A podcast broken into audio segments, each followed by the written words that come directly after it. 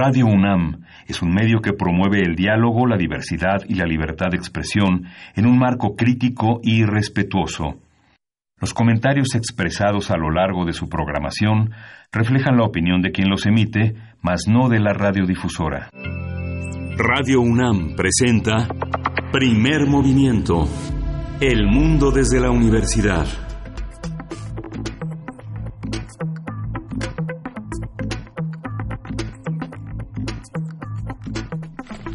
Hola, buenos días. Hoy es viernes 26 de julio y son las 7.05 de la mañana aquí en la Ciudad de México. Estamos en la cabina de Radio UNAM en primer movimiento. Berenice Camacho, buenos días. Buenos días, Miguel Ángel Quemain. Así es, es viernes, viernes Uf, lo logramos, llegamos casi, casi enteros el equipo de primer movimiento al cierre de esta semana. Siempre con remos, con remos, con, remos y haciendo relevos. Eh, siempre es complicado agarrar el ritmo después de las vacaciones, pero estamos aquí terminando la semana con ustedes, agradeciéndoles mucho su sintonía. Hoy es viernes también, ustedes saben, de complacencias musicales, de radioteatro, también de, de cortesías. Estén atentos en algún momento eh, durante las siguientes tres horas estaremos dando algunas sorpresas eh, y pues bueno, iniciamos, iniciamos así este viernes 26 de julio. Se nos está acabando julio y bueno, la, me parece la noticia, una noticia eh, relevante es sobre el aeropuerto de Santa Lucía. Este jueves, el día de ayer, la Semarnat, la Secretaría de Medio Ambiente y Recursos Naturales, publicó el informe de impacto ambiental sobre Santa Lucía, al cual da luz verde, da luz verde a este proyecto, un informe eh, que da cuenta de los impactos que tendría el aeropuerto, pero también de las medidas recomendadas, que es interesante eh, pues en algún momento detenernos en ellas para reducir los posibles daños, va desde el uso de aguas tratadas, el manejo adecuado de residuos, mantenimiento de maquinaria, por ejemplo, conservación y manejo de fauna silvestre y de suelos también, un monitoreo de emisiones, en fin, eh, son varias las recomendaciones, interesante eh, pues acercarnos con calma a revisar este informe, pero por parte de la cuestión ambiental, el impacto ambiental, el aeropuerto de Santa Lucía va.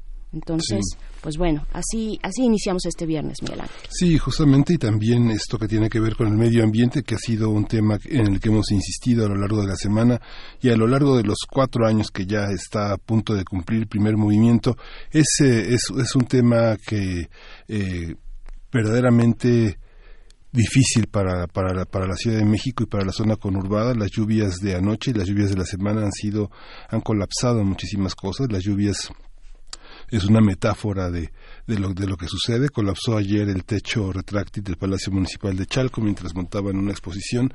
Habría que hacer un, un histórico de las inundaciones en Chalco y cómo, a pesar de su situación geográfica, de su situación eh, frente a las aguas y frente al calor, es una verdadera tragedia. Cada año parece que no hay avances en ese sentido. Y lo mismo pasa en, la Ciudad de México. No sabemos si son verdaderamente esas lluvias que se nos quedaron en la memoria como atípicas de Miguel Ángel Mancera o si verdaderamente hay un tema con el desasolve. Las inundaciones han rebasado la capacidad del alcantarillado tenemos sería sería nos alargaríamos la primera media hora del programa para hablar de cómo fue inundada la ciudad ayer eh, eh, Santa Fe inundado y hecho un caos este ayudando a medias a toda esta situación que se vive entre la opulencia y la pobreza la tremenda laguna en el bulevar aeropuerto dirección Oceanía en periférico norte a la altura de City Shops completamente inundado no hay paso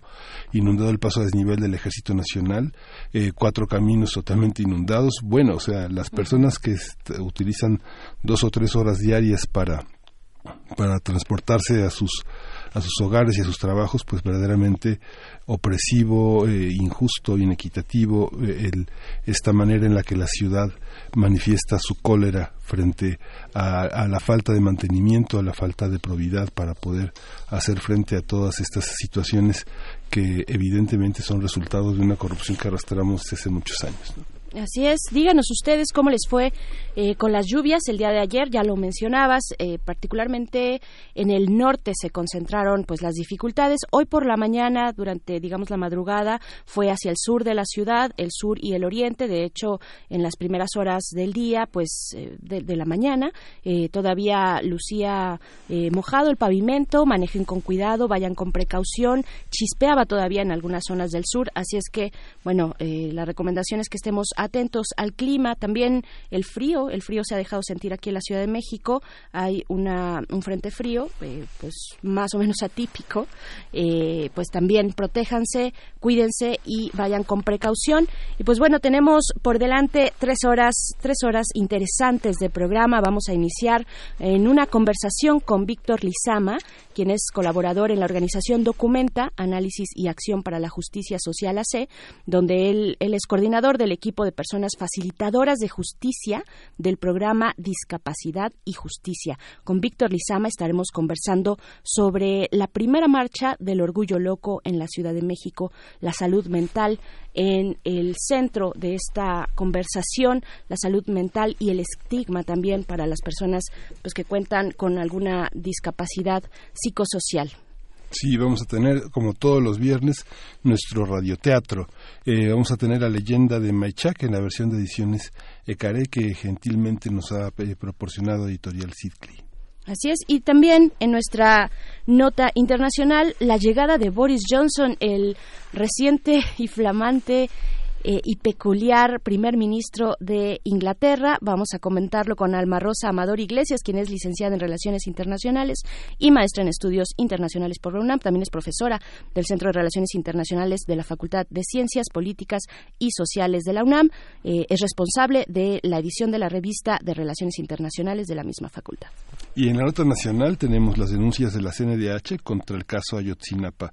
Michael Chamberlain, asesor de familiares de personas desaparecidas, es eh, la persona encargada de dar luz sobre esta sobre estas denuncias. Él es consejero también de la CNDH. Así es, precisamente el día de hoy, Miguel Ángel, día 26 de mes del mes, se cumplen, pues son cuatro cuatro años con diez meses de los hechos ocurridos en Iguala, de la desaparición de los 43 estudiantes de la normal rural Raúl Isidro Burgos de Ayotzinapa y pues bueno eh, es interesante acercarse y particularmente en este día a lo que pues a lo que ocurre, lo que ha avanzado eh, los avances de este caso Ayotzinapa para la poesía necesaria. Tú tienes el privilegio hoy de compartirnos la poesía. sí, el viernes, qué rico, qué delicia. Y nos toca también hablar, darles una sorpresa a todos los universitarios. Hay una, y bueno, no solo a los universitarios, porque bueno, ser parte de la universidad es ser parte de la extensión universitaria de una universidad sin muros, una universidad para todos, una universidad de la universalidad. Vamos a hablar con Marcela Díez, que coordina un nuevo proyecto de la UNAM que se llama Puntos Cultura. Y bueno, ella es, ella es la coordinadora y nos va a explicar en qué consiste y cómo podemos sumarnos a esta iniciativa universitaria. Así es, y también hacia los últimos minutos de nuestra emisión del día de hoy vamos a estar conversando sobre los 50 años de la llegada de los humanos a la Luna. Eh, esto eh, pues una celebración que también eh, asume el centro de la imagen. Eh, vamos a conversar con Freddy Casco, quien es artista paraguayo pertinaz y apasionado hurgador de imágenes perdidas o abandonadas, participa en el centro de la imagen con la exposición Lo que brilla. Así es que, bueno, ese es el menú del día de hoy, Miguel Ángel. Y vamos a ir, vamos a ir con música. bueno, quiero decirles que el día de hoy, pues cumple cumpleaños eh, el, mismísimo Mick Jagger, la voz de sus majestades satánicas, los Rolling Stones, eh, un hombre que nació en Kent el 26 de julio del, 43 y que estudió en la London School of Economics. Hoy cumple la flamante edad de 76 años. Hoy que es el día también de los abuelos, ya quisiéramos llegar así a esa etapa de la vida, 76 años y sigue prendiendo los escenarios del mundo como pocos. Eh, recientemente tuvo una operación de corazón y pues aunque está de vuelta ya en los escenarios, tiene una vida eh, de, cuidados eh, muy muy elevados desde hace mucho. Su cardiólogo es pues prácticamente es parte del staff de la banda y pues bueno vamos a festejar con esto a Sir Mick Jagger larga vida a sus majestades satánicas. Esto es Gimme Shelter.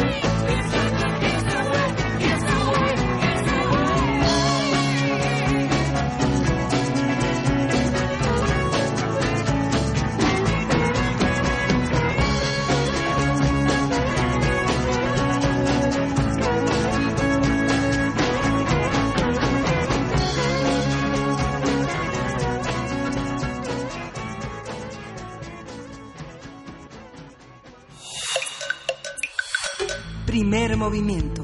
Hacemos comunidad. Viernes de ocio. De acuerdo, de acuerdo con la Asociación Psiquiátrica Mexicana, la APM, los trastornos mentales afectan a casi el 30% de la población en nuestro país, pero solo uno de cada cinco recibe un tratamiento. En nuestro país, las personas, por ejemplo, con discapacidad mental, no pueden votar, casarse, heredar sus bienes ni donar órganos. Toda su capacidad jurídica se ve limitada por una enfermedad, por un padecimiento o un cuadro que no se ve, pero, se pero atemoriza a muchos.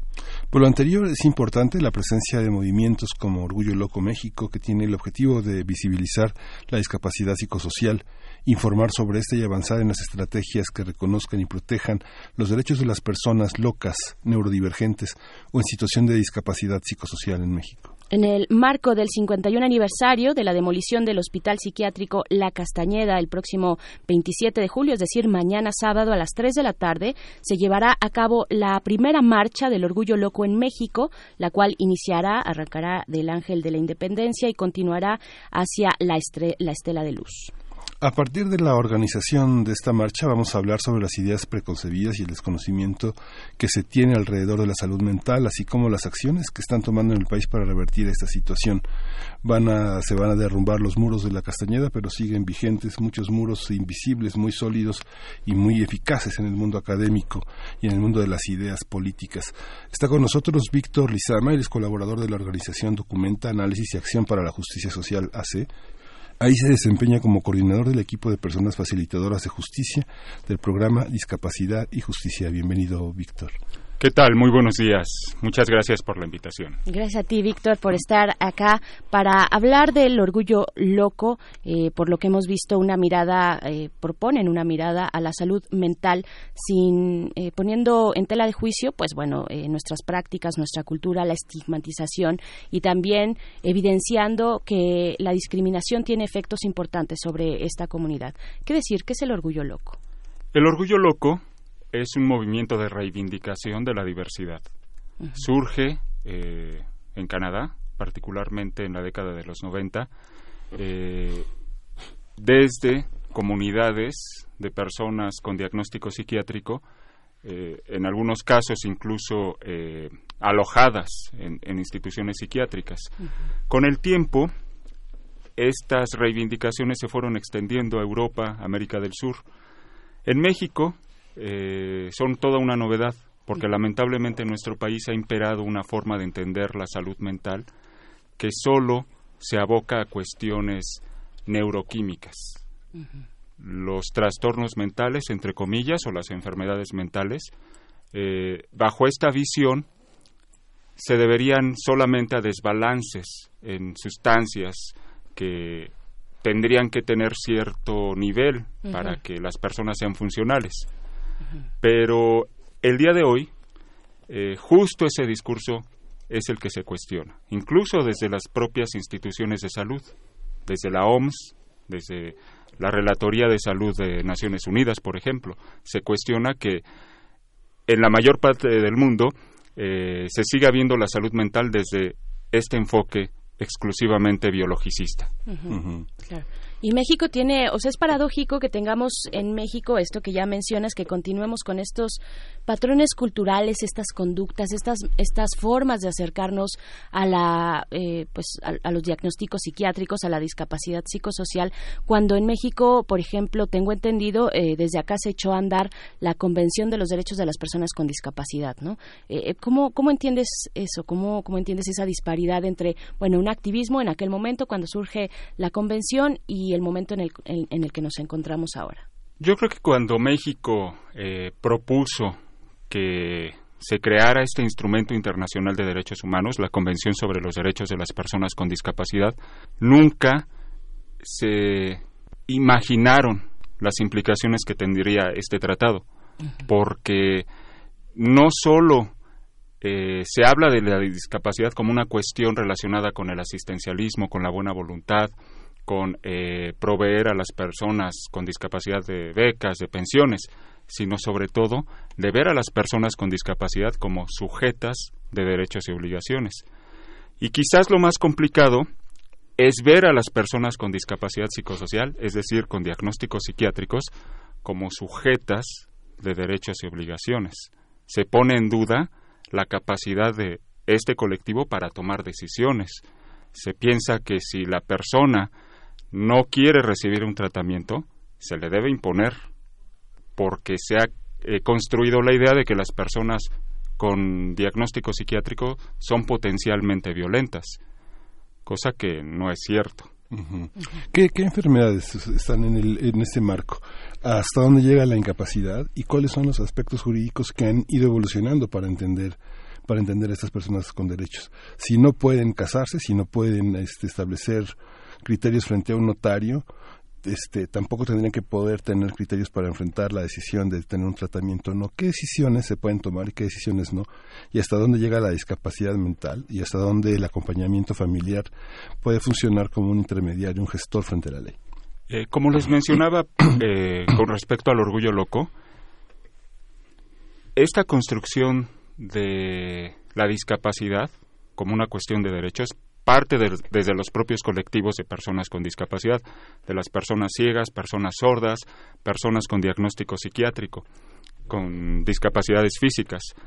Eh, hay una lucha por derribar esta construcción que tenemos sobre la discapacidad como una cuestión limitante, mm. como una cuestión que tiene que ver con deficiencias en el caso de las personas con discapacidad psicosocial, lo que hay de trasfondo es la lucha de los usuarios, de los exusuarios y de los sobrevivientes de la psiquiatría por afirmar sus derechos. Es decir, personas que pudieron haber estado diagnosticadas con esquizofrenia, con bipolaridad, con depresión mayor, con trastorno obsesivo compulsivo, con trastorno límite de la personalidad. Son un conjunto de diagnósticos que clínicamente se denominan trastornos mentales graves. Desde ese enfoque clínico eh, hay una concepción de la discapacidad muy diferente de la que habla la Convención sobre los Derechos de las Personas con Discapacidad. Claro, hay que decir que estamos hablando cuando hablamos de discapacidad de muchos tipos de discapacidad. Es una variedad eh, que, que, hay que atender porque precisamente eh, se deben disponer los espacios suficientes con las características necesarias para que las personas con ciertos tipos de discapacidad pues tengan una vida plena, se desarrollen y tengan acceso a sus derechos. En este caso estamos hablando de las personas con discapacidad psicosocial y cuando, Víctor, cuando este tipo de activismo eh, lanza a, los cuatro vientos la cuestión de que la medicación no sea, no sea forzosa, ¿no? sino que ellos tengan la capacidad eh, de, decidir si quieren tomar un tratamiento psiquiátrico, bueno, farmacológico o no, pues tú imaginarás que esto genera un gran revuelo, ¿no? Así es. dónde, ¿Dónde poner el límite de, eh, pues, en qué momento es necesario, indispensable, quién dictamina que sea necesario e indispensable un tratamiento farmacológico para una persona que tiene alguna condición eh, respecto a su salud mental? Y es que la analogía es justamente, digamos, si alguien decide, no puede caminar y decide no usar sillas de ruedas o decide no usar muletas o decide no usar Exactamente. Conocemos, por ejemplo, personas con discapacidad física que andan en patineta y eso no las hace menos dignas. Personas sordas que solo usan lengua de señas. Hay otras que incluso deciden implantarse eh, un dispositivo para percibir algunos sonidos, pero esa es la decisión de la propia persona no es algo, no debe ser algo impuesto, no se le puede decir a una persona sorda, te vamos a colocar un implante coclear para que puedas ejercer tus derechos, para que puedas ir a la escuela, para que puedas tener un trabajo. Debiera ser lo mismo en el caso de, sobre todo, discapacidades que no son tan perceptibles, como las psicosociales e intelectuales, en las que esta construcción de la discapacidad eh, desde el enfoque clínico ha determinado que no hay capacidad del todo para que la persona tome decisiones sobre su propia vida. Eso que mencionabas hace un momento, firmar contratos, donar órganos, eh, votar. Sin embargo, eh, siendo México uno de los países que suscribió la Convención sobre los Derechos de las Personas con Discapacidad, la Convención es parte de nuestro marco jurídico. México tiene que acatar lo que indica la Convención entre esto lo que dice el artículo 12, que habla de capacidad jurídica de, de todas las personas con discapacidad. La capacidad jurídica, justo el, el, artículo 12, y quiero llevar también la conversación hacia ese espacio en el que tú te desarrollas en la organización Documenta con un equipo de personas que son facilitadoras de la justicia para eh, este tipo de población. ¿no? ¿Qué, qué, qué significa? Bueno, primero hablan, háblanos de este proyecto, eh, de los facilitadores y facilitadoras. ¿Cuál es su labor? Eh, les comparto primeramente que Documenta es una organización que defiende derechos humanos. Uh -huh. eh, atendemos eh, a tres conjuntos eh, de población, personas privadas de la libertad, personas en conflicto con la ley y personas con discapacidad psicosocial e intelectual. Uh -huh. Son poblaciones que tienen una alta estigmatización social. ¿no? Si nosotros revisamos el periódico, eh, nos subimos a un taxi, la mayor parte de la gente cree que una persona privada de la libertad no tiene derechos, ¿no? O sí. que una persona con esquizofrenia tampoco tiene derechos del todo, una persona con autismo, una persona con discapacidad intelectual. Uh -huh. Eso es lo que reúne a estos colectivos. Documenta eh, tiene dif diferentes formas de intervención, desde la investigación, el litigio, el cine documental, y justo a partir de las investigaciones de la asociación se encontró que las personas con discapacidad psicosocial o intelectual que estaban privadas de la libertad ni siquiera habían tenido el derecho a declarar en sus procesos. Uh -huh. Y entonces eh, se la recluía, o se le sigue recluyendo, mejor dicho, en cárceles psiquiátricas. Aquí en la Ciudad de México, por ejemplo, el Cebarepsi, uh -huh o Tepepan en el caso de mujeres. El Centro Varonil de Readaptación eh, Psicosocial. Psicosocial, exactamente.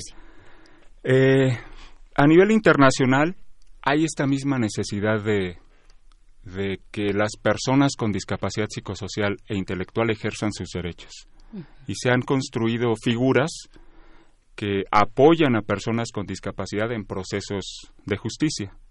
Eso también tiene que ver con otro artículo de la Convención, el artículo 13, que habla de acceso a la justicia y de que para que las personas con discapacidad puedan participar en igualdad de condiciones, se deben hacer ajustes, adecuaciones que faciliten esa participación.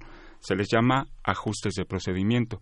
Entonces, Documenta tiene un equipo de personas facilitadoras de justicia que van a audiencias aquí en la Ciudad de México y proponen ajustes de procedimiento cuando hay personas con discapacidad psicosocial o intelectual implicadas, ya sea como testigos, víctimas o imputados, para que puedan participar. Los ajustes pueden ser eh, en la comunicación, uh -huh. en el entorno, pero sobre todo, y eso ya se los digo desde mi experiencia como facilitador, en el trato, porque a, eh, en términos generales y específicamente, en el ámbito de justicia, la principal barrera que impide el ejercicio de derechos a personas con discapacidad psicosocial e intelectual es el estigma. Uh -huh. Generalmente a, a, la persona con discapacidad psicosocial, sobre todo, se la ve como alguien peligrosa y entonces se montan dispositivos de mucha seguridad en torno a la persona por si algo si algo llegara a pasar, uh -huh. ¿no? O se le invisibiliza porque se cree que no tiene capacidad para, para entender lo que está pasando en la audiencia. Incluso hay una figura, la inimputabilidad, que habla de esta falta de capacidad para entender y para poder rendir una declaración. La in inimputabilidad es una palabrota. Es una palabra bien complicada que, que, muchos no, tal vez no necesariamente entendemos. ¿Qué significa y qué implicaciones tiene para los derechos, en este caso, frente a la justicia de las personas con discapacidad psicosocial? Yo creo que lo, lo más cuestionable de la inimputabilidad es que no hay criterios homogéneos para determinar si una persona con discapacidad psicosocial o intelectual tiene esa capacidad para entender, para eh, poder rendir una declaración. Uh -huh. Si, por ejemplo, se descubre que la persona está diagnosticada con esquizofrenia y entiende, entiende lo que está pasando. Recordemos que las discapacidades psicosociales fluctúan, ¿no? Tienen hay picos, momentos ¿no? uh -huh. críticos, sí. hay momentos en que la persona puede ser muy funcional. en ese momento funcional puede ser declarada inimputable. ¿no? no hay una valoración eh, estructurada que pueda determinar claramente que una persona en verdad no tiene esa capacidad para, para comprender del todo, sobre todo eh, si algo es bueno o malo. ¿no? O sea, su declaración no va a tener, o, su testimonio no tiene una validez, su palabra necesita el tutelaje de otra persona.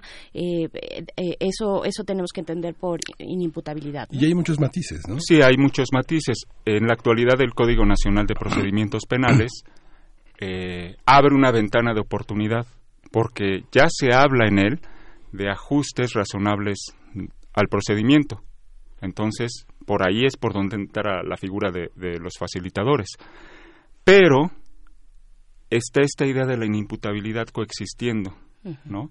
Y muchas veces nosotros, nosotras quienes integramos el equipo, eh, tenemos que aclarar que no vamos a las audiencias en función de la inimputabilidad, sino en función de la discapacidad, como una cuestión de derechos de la persona, ¿no? Pero, pero ahí está esta inimputabilidad que eh, limita las posibilidades de que la persona con discapacidad acceda plenamente a la justicia, porque no puede eh, acceder a formas alternativas, por ejemplo, un procedimiento abreviado.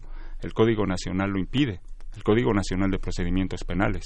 Ok, estamos hablando de aspectos de la vida, Miguel Ángel, eh, tanto la justicia como la salud mental o la psiquiatría, que determina cuál es la salud mental, eh, pues que delinea nuestras vidas, básicamente, y nuestra forma de comportamiento, que tienen un gran poder sobre nosotros. Y cuando estos dos, cuando estos dos elementos se juntan, pues es importante echarles una lupa, una mirada, eh, tomarnos el tiempo para observar lo que está ocurriendo en cuanto a los derechos procesales de las personas que estén en, en, una cuestión con la ley, ¿no? Ah. Eh, ¿Qué tan preparados están nuestros jueces, eh, las, los abogados también, las defensas, eh, pues todo el equipo, los, los em, funcionarios, digamos, ¿no? De, del sistema judicial para entender este tipo de particularidades?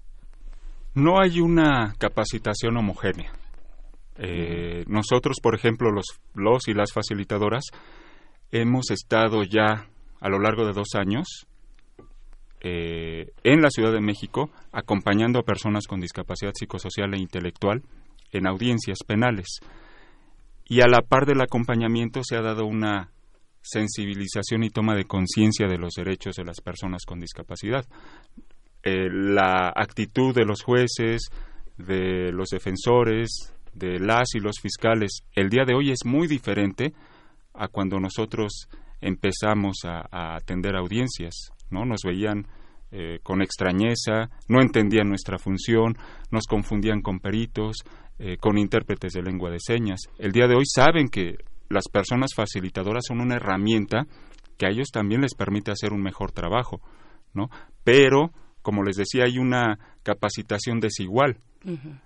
Yo he notado que, por ejemplo, los fiscales son los elementos que menos entienden este enfoque de derechos humanos.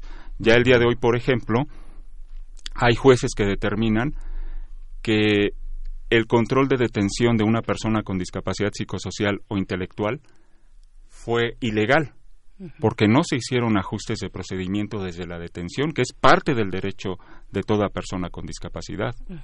pero no, pero no hay este, no hay, no hay mecanismos todavía, digamos, este, el mecanismo del que hablas, Víctor, es un mecanismo legal, ¿no? Digamos, uno hace la historia de estos de la evolución de estos mecanismos legales, uno encuentra que tienen que ver con la capacidad de las sociedades de ir pensando todos esos problemas, como el tema de la muerte digna, por ejemplo, ¿no? Hay una serie de temas que en, su historicidad uno se da cuenta de que hay disciplinas que no lo consideran, ¿no? El ejercicio de la fuerza, del, derecho al ejercicio de la fuerza por parte de las autoridades policíacas, eh, la, manera de reflexionar sobre lo legítimo por parte de jueces, de fiscales, de abogados defensores, de ministerios públicos, que son ámbitos de pensamiento distintos que obedecen a distintos momentos de la, del análisis criminal, por ejemplo, ¿no? O el tema de las intenciones. ¿Cómo, ¿Cómo se evalúa el tema de las intenciones y de la inintencionalidad? Si hablabas de la inimputabilidad, ¿cómo se valora, digamos, una eh, cómo se cómo se corresponden en realidad los hechos frente a la intención frente a ellos? Eh, aquí es importante que yo diga algo intentando responder esta pregunta. Nosotros como facilitadores no vamos a determinar si la persona es culpable o no, si se merece tener una, un acompañamiento que proponga los ajustes de procedimiento. Para nosotros es irrelevante que la persona esté acusada de robarse una bolsa de cacahuates en una tienda de conveniencia, que esté acusada de homicidio, que sea la víctima o que sea el testigo. Estamos ahí en función de la discapacidad y somos una figura neutral. No vamos a hacer peritajes de la persona, de si tiene este diagnóstico, tiene aquel otro, eh, su grado de funcionalidad. Nosotros vamos a reconocer las necesidades de la persona para poder participar, sus habilidades y las barreras que está enfrentando en, ese momento en la audiencia. Claro, el cómo se determina la inimputabilidad es también todo un tema, ¿no? ¿Quién la determina? ¿Bajo qué parámetros? Eh, no sé, podemos tal vez incluso pensar en diagnósticos, qué tan certeros son los diagnósticos psiquiátricos, ¿no? No solamente las personas que tienen un conflicto con la ley o que están en un proceso judicial, sino en general los diagnósticos psiquiátricos. ¿Cómo se determina? Eh, ¿cuál es, ¿Qué es lo que deberíamos estar siguiendo y observando en ese sentido? Yo creo que hay que dejar de patologizar la diversidad. Eh, entender que eso que llaman el sufrimiento psíquico, el malestar subjetivo, es algo que nos incumbe a todos desde nuestra condición humana. No solo es eh, una vivencia de las personas diagnosticadas por la psiquiatría, ¿no? En verdad, experiencias como los delirios, las alucinaciones son una enfermedad o es parte de la diversidad humana. El día de hoy, por ejemplo, eh, las personas con autismo dicen yo no tengo una enfermedad, es mi condición. Las personas sordas, lo mismo, las personas ciegas. Y ahí habría que separar justo esta parte que tiene que ver con el sufrimiento. ¿Cómo se atiende ese sufrimiento? Son las pastillas las que van a eh, resolver ese malestar.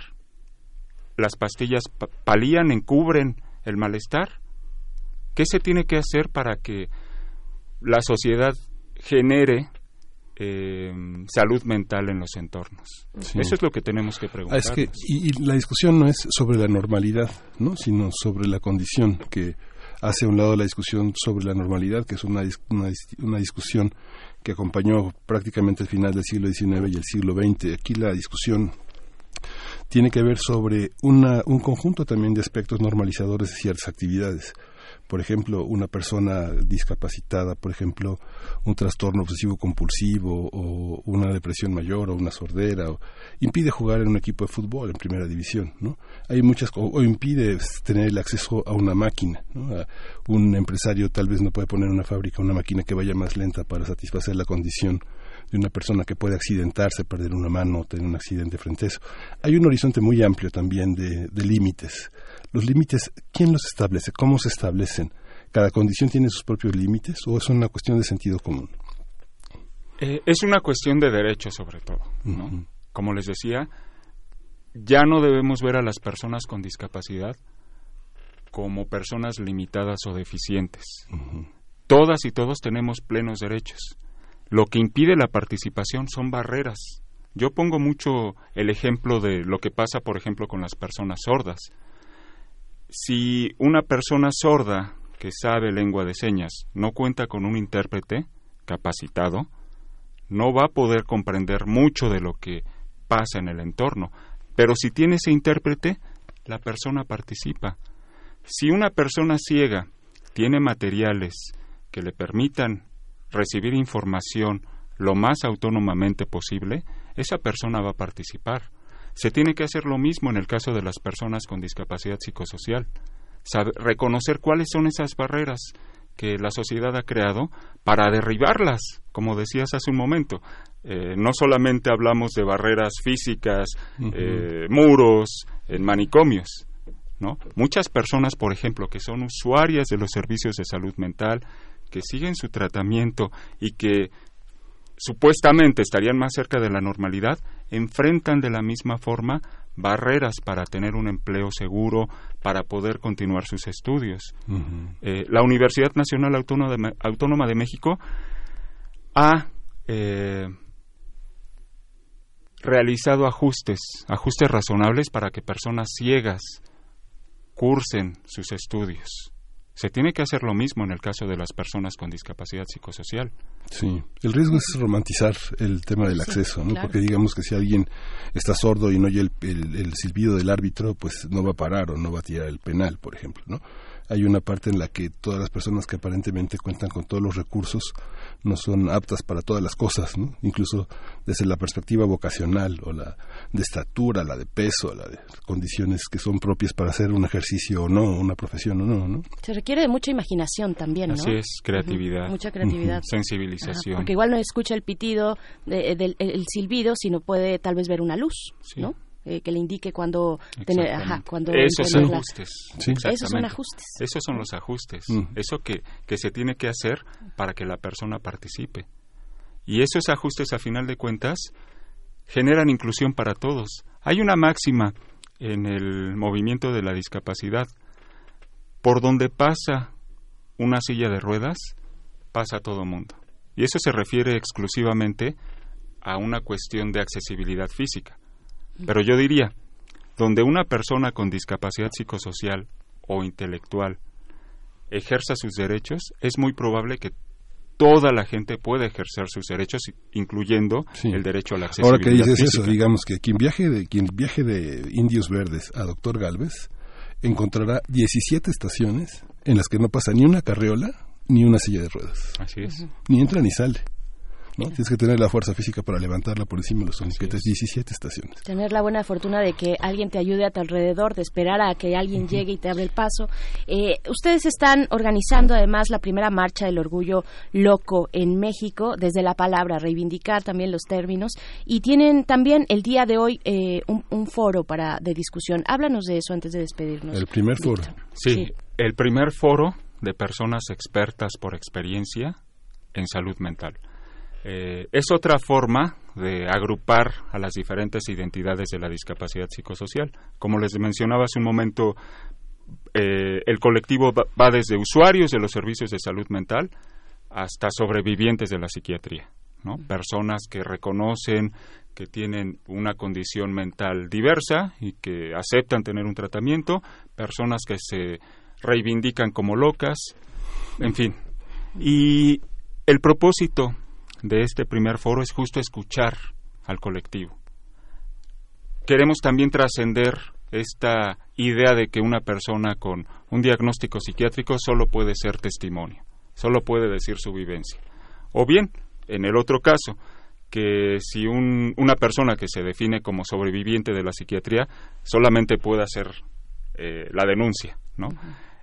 El foro va más allá de todo eso, es eh, reconocer cómo las diferentes personas de este colectivo han resignificado el tener una discapacidad psicosocial y cómo han incorporado el tema a sus propias actividades profesionales.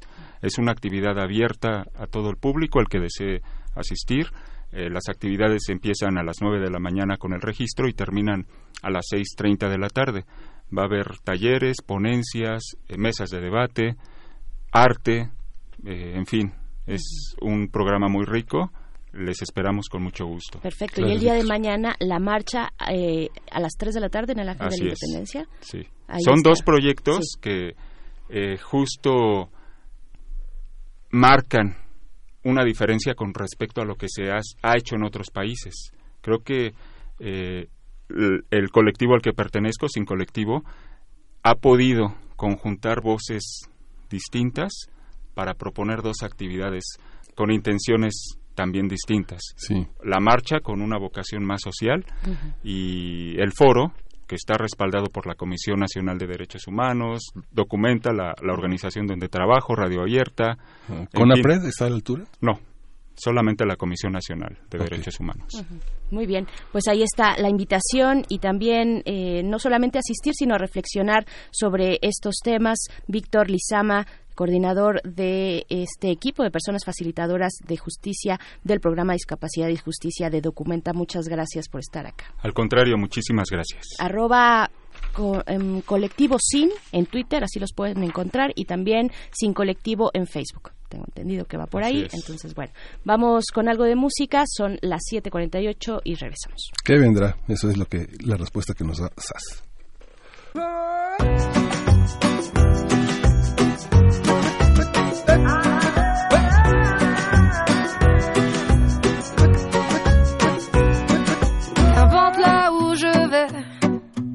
Tant que j'ai l'audace de tenir la main de l'autre pour aimer le temps qui passe.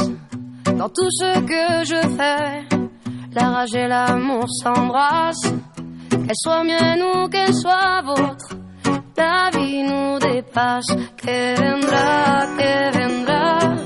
Yo escribo mi camino sin pensar, sin pensar dónde acabará? Dans mes joies, dans mes peines, dans mes choix, dans mes larmes, je laisse aller mes sentiments. Au mieux, on écrit son chemin comme on se soigne pour aimer indifféremment. Sur les sables mouvants d'un passé qui s'effondre, je me raccroche à ce que j'aime, prenons soin de chaque seconde.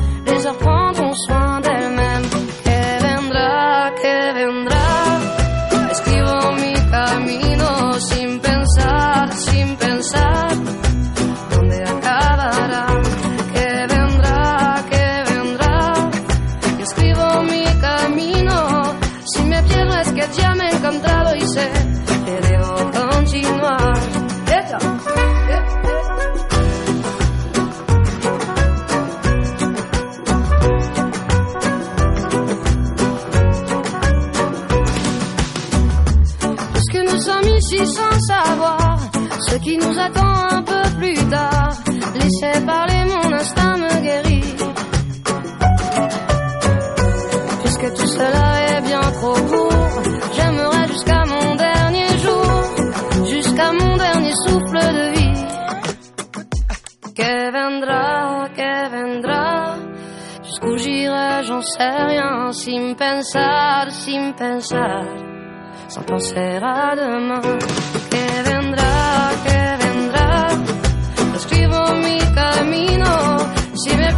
Que ya me he encontrado y sé que debo continuar.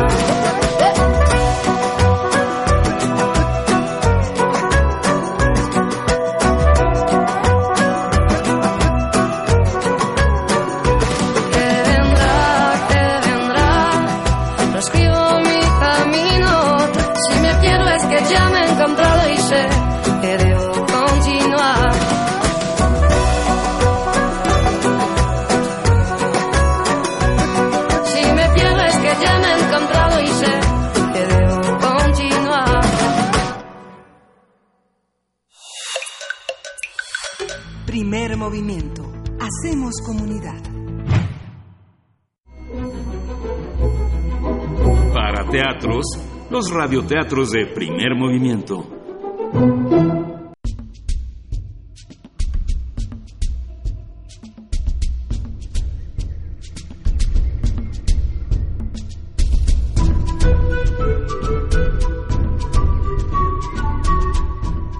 La leyenda de Maichak versión de Ediciones Ecaré, una narración Pemón de la Gran Sabana de Venezuela.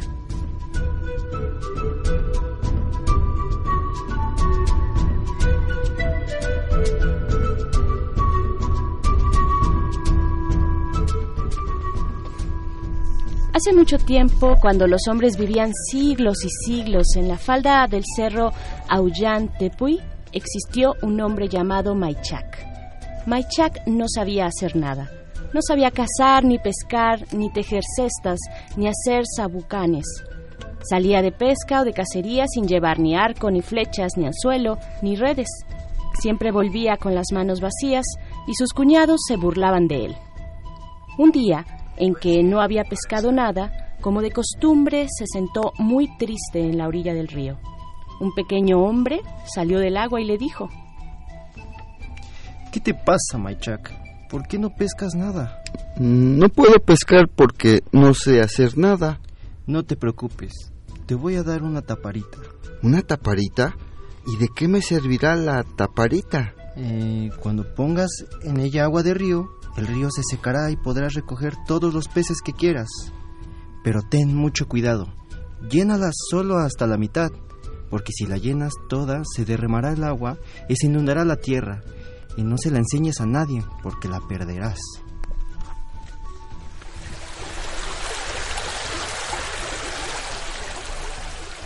Maichak hizo lo que le mandó el hombre del río y por fin pescó muchos peces. Cuando regresó al pueblo, todos los hombres y mujeres, su suegra, su suegro y sus cuñados se decían unos a otros.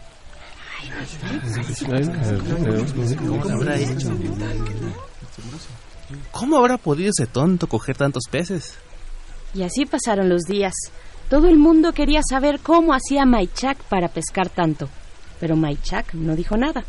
Un día, cuando Maichak estaba en el conuco, los cuñados le registraron su bolsa y le encontraron una taparita. La llevaron al río para beber y cuando tomaron agua se asustaron mucho al ver que el río se secaba. Así es como pesca Maichak. Ahora ya sabemos el secreto. Volvieron a llenar la taparita, pero como no sabían usarla, la llenaron hasta el tope. Entonces el agua se derramó e inundó la tierra. La corriente se llevó la taparita y un gran pez se la tragó.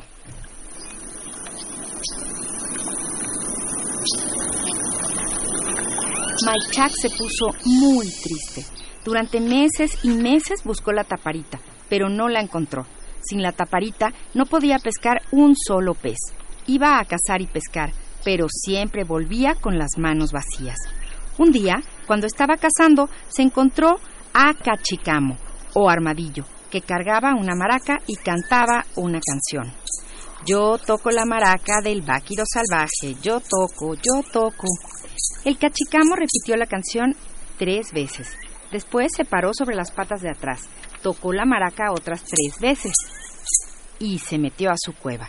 Inmediatamente apareció a todo galope una manada de váquiros o cerdos salvajes, pero como Maichak no tenía con qué cazarlos, regresó a su casa con las manos vacías. Maichak decidió conseguir la maraca del cachicamo para poder cazar váquiros, así que volvió a la selva para quitársela. El cachicamo asomó la cabeza de su cueva y cantó la canción. Cuando sacó la patita de la cueva para sonar la maraca, Maichak pegó un brinco y se la quitó. Empezó a tocar, pero los váquiros no llegaron. El cachicamo salió de su cueva para ver quién le había quitado la maraca. ¿Por qué me quitaste de mi maraca? Porque la necesitaba. Quería cazar váquiros con ella. Está bien, ya la tienes, pero te voy a dar un consejo. Tenías una, una taparita y me la perdiste. No vayas a perder la maraca. Si tocas la maraca más de tres veces, los vaquiros vendrán y te la quitarán. Desde ese día, Maichak siempre regresaba a su casa con muchos vaquiros.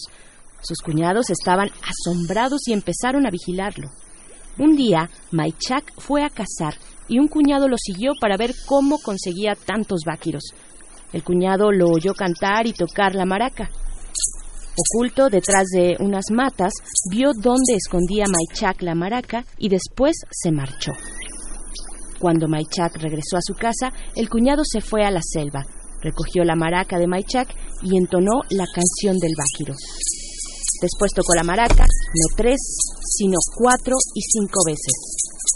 De repente, una manada de váquiros y más váquiros rodearon al cuñado de Maichak y le quitaron la maraca. Cuando Maichak volvió a su escondite, se dio cuenta de que había desaparecido su maraca. La había perdido igual que la taparita.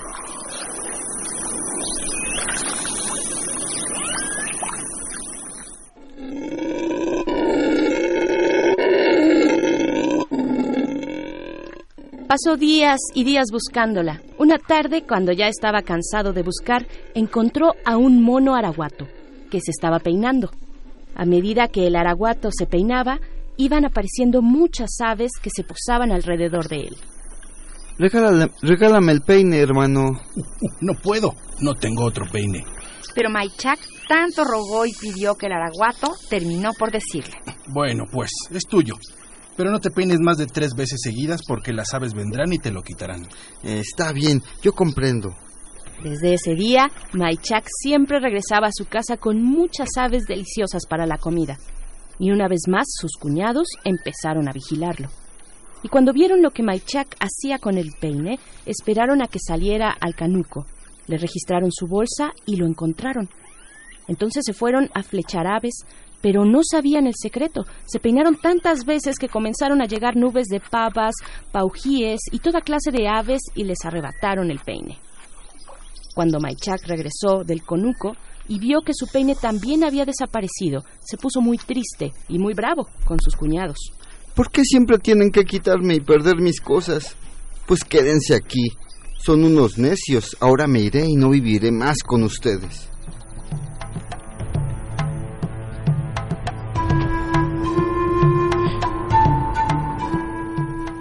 Maichak se fue muy lejos y tuvo aventuras extraordinarias. Llegó hasta el mundo de arriba, más allá de las nubes. Aprendió a cazar, a pescar y a tejer cebucanes. Después de muchas lunas regresó a su pueblo. Contó a su familia sobre los sitios que había visitado y también les enseñó lo que había aprendido.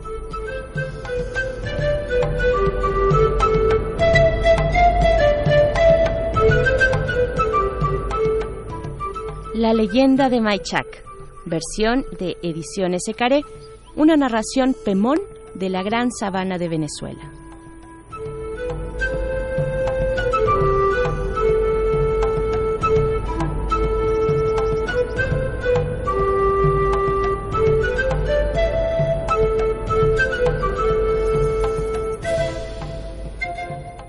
Y así nos despedimos de la primera hora de primer movimiento con nuestro radioteatro. Muchas gracias a la Radio Universidad de Chihuahua. Nos encontramos con ustedes el próximo lunes de las 6 de la mañana a las 7 hora de Chihuahua, 7 a 8 hora de la Ciudad de México en el 105.3, el 106.9 y el 105.7. Bienvenidos a los que se quedan aquí y los que nos acaban de sintonizar. Muchas gracias Chihuahua. Nos encontramos la próxima semana. Síguenos en redes sociales. Encuéntranos en Facebook como Primer Movimiento y en Twitter como arroba PMovimiento. Hagamos comunidad.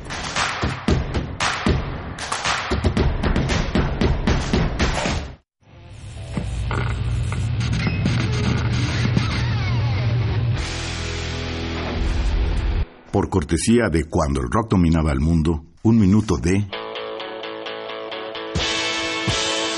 The Who, Long Live Rock, 1975.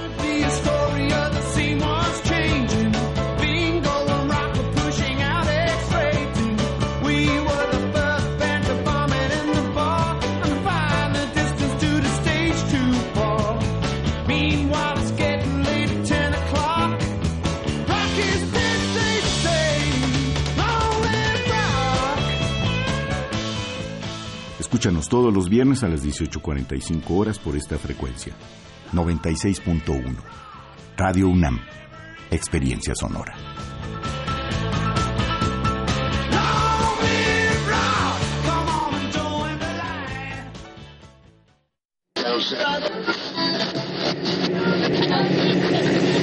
Transmisión especial.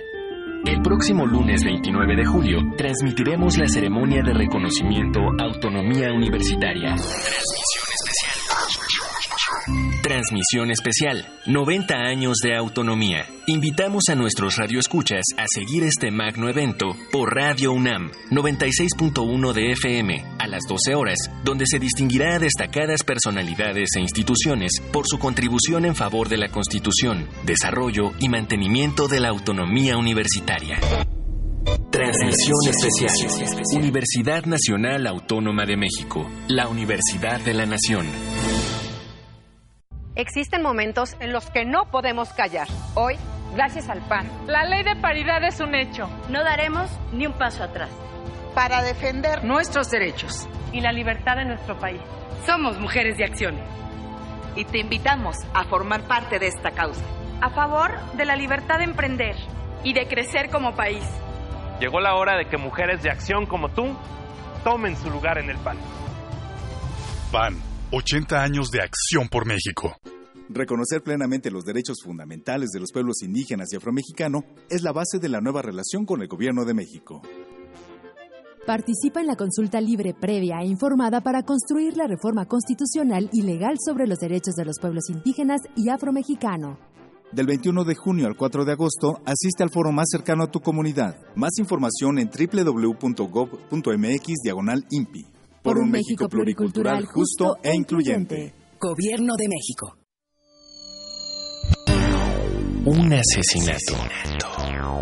Una búsqueda de excusas, mentiras y dilemas para encontrar al culpable. Radio UNAM y Escena Doble Teatro traen para ti Sensatez y Cautela, una comedia de enredos mentales. Dirección Ramiro Galeana Mellín. Todos los jueves de agosto a las 20 horas en la sala Julián Carrillo. Entrada libre. Sé cómplice y testigo de esta hilarante historia. Radio UNAM, Experiencia Sonora.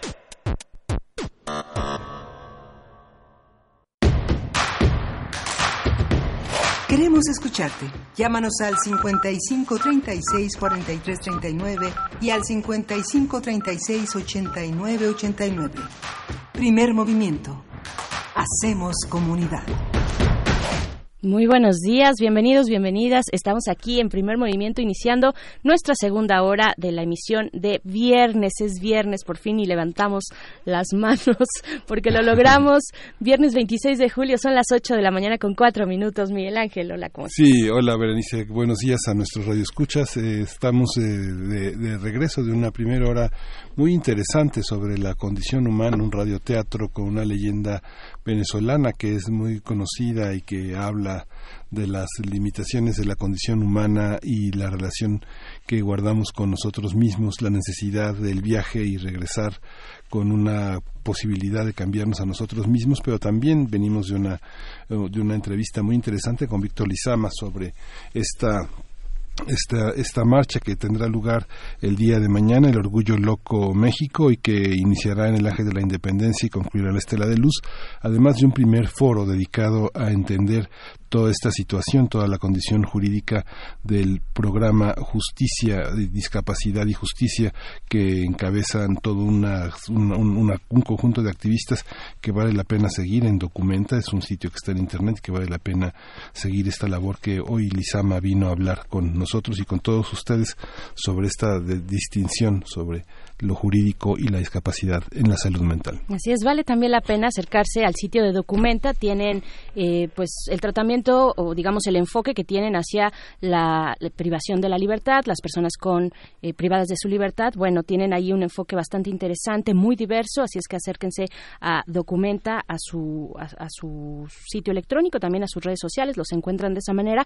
Y fíjate, Miguel Ángel, que Mayra Elizondo nos hace una recomendación precisamente sobre nuestro tema. Nos dice cuántos prejuicios tenemos todavía que vencer. Yo recomiendo esta gran lectura para seguir abriendo este espectro infinito de la diversidad. Nos manda besos, besos también para ti. Y la lectura recomendada es de Oliver Sacks, El hombre que confundió a su mujer con un sombrero de la colección Argumentos de Anagrama. A cualquiera le pasa, ¿no? a cualquiera le pasa. sí, sí, cotidianamente, cómo no. pues bueno, eh, vamos, vamos ya con nuestra nota nacional porque nuestra invitada está ya aquí en la cabina. Primer movimiento. Hacemos comunidad. Nota internacional. Boris Johnson fue investido como primer ministro de Reino Unido por la reina Isabel II en una breve audiencia realizada en el Palacio de Buckingham el pasado miércoles tras la salida de Theresa May. En su primera conferencia en Downing Street, Johnson prometió que sacar a, prometió sacar a Reino Unido de la Unión Europea el 31 de octubre sin peros ni condiciones, así dijo. El primer ministro dijo también que lo conseguirá cueste lo que cueste y que trabajará aún mejor eh, en un mejor acuerdo. Una de sus primeras decisiones en el cargo fue despedir a 21 ministros que fueron reemplazados por los llamados Brexiters duros Y pues vamos a conversar sobre este primer ministro británico, una figura muy interesante. Quién es, quién lo apoya, qué se espera de su gobierno y cuáles son los retos a los que se enfrentan y nos acompaña para ello Alma Rosa Amador Iglesias, ella es licenciada en Relaciones Internacionales y maestra en Estudios Internacionales por la UNAM, profesora del Centro de Relaciones Internacionales de la Facultad de Ciencias Políticas y Sociales de la UNAM y responsable de la edición de la revista de Relaciones Internacionales de esta misma facultad. Bienvenida, Alma. ¿Qué tal? Muchas gracias. Buenos días. ¿Qué tal, Alma Rosa? Qué gusto estar aquí, pues, con esta noticia, eh, pues, para hablar de Boris Johnson, este ya nuevo primer ministro de Inglaterra. Cuéntanos, pues, antes de pasar a su perfil, ¿cómo se movieron las piezas para que esto ocurriera, para que este personaje obtuviera la confianza del Parlamento que le llevara a ser el primer, el nuevo primer ministro de Inglaterra? Sí, cuando hace tres años se inició todo este proceso de consulta para determinar si Reino Unido se quedaba en la Unión Europea o se retiraba, eh, pues sabíamos que iba a ser un proceso pues intrincado, con altibajos, que iba a mover muchas conciencias y que iba a requerir muchas negociaciones, pero eh, bueno, pues ya llevamos tres años, este es el tercer primer ministro que pasa a partir de entonces. Y eh, tenemos tres meses para esa retirada total y definitiva, abrupta creo yo, que Boris Johnson está, está previendo, ¿no? Este es, es eh, un momento eh, súper interesante porque ciertamente Boris Johnson es un hombre muy carismático. Hay quienes lo han llegado a comparar incluso con Donald Trump. Hay quien habla dentro de sus mismas eh, filas de, partidarios de que es el Donald Trump eh, inglés. ¿no? decíamos en la introducción, perdón, eh, estas frases, ¿no? Como superlativos, sin peros ni, ni condiciones, cueste lo que cueste, un mejor acuerdo, eh, muy al estilo de Donald Trump. Sí, totalmente. creo que una de las primeras aristas que, que, podemos destacar en esta discusión es precisamente, como lo señalabas, cómo es que llega a, convertirse en este primer ministro del Reino Unido, ¿no? Em, es súper interesante ver las discusiones en el Parlamento inglés, en donde pues vimos ya que, a Theresa May en su momento eh, pues le, hicieron ver su suerte, ¿no? La pusieron contra la pared, la hicieron responsable de eh, las eh, supuestas fallas y carencias de este acuerdo de negociación de, para retirarse de, de la Unión Europea. Y ya cambiamos de agente, ya cambiamos de actor, ya tenemos otro primer ministro y eh, si bien eh, cumple poquito más de 48 horas en el cargo, pues también sus propios correligionarios ya le hicieron ver su suerte, ¿no? Es una cosa súper interesante porque... Em, nosotros de este lado del Atlántico no estamos precisamente acostumbrados al tipo de debate parlamentario que se lleva en Inglaterra, ¿no? en el Reino Unido. Ellos lo inventaron. Ellos eh, nos eh, pueden dar una cátedra amplia y profunda de cómo se hacen estos enroques, estos tejes-manejes, de cómo se construyen alianzas al interior de estos dos grandes partidos que han articulado la vida política del Reino Unido. Em, Boris Johnson es un personaje que proviene del eh, Partido Conservador, que em, se está ubicando actualmente en una escala intermedia, digamos, porque tenemos dentro de este eh, bloque político, pues a los más reacios a mantenerse dentro de la Unión Europea, a los que son un poquito más moderados, y concretamente ya recibió una batería de preguntas que más bien son unos ataques súper interesantes de Jeremy Corbyn, que ya sabemos que es un especialista en poner a sufrir a quien está ahí adelante.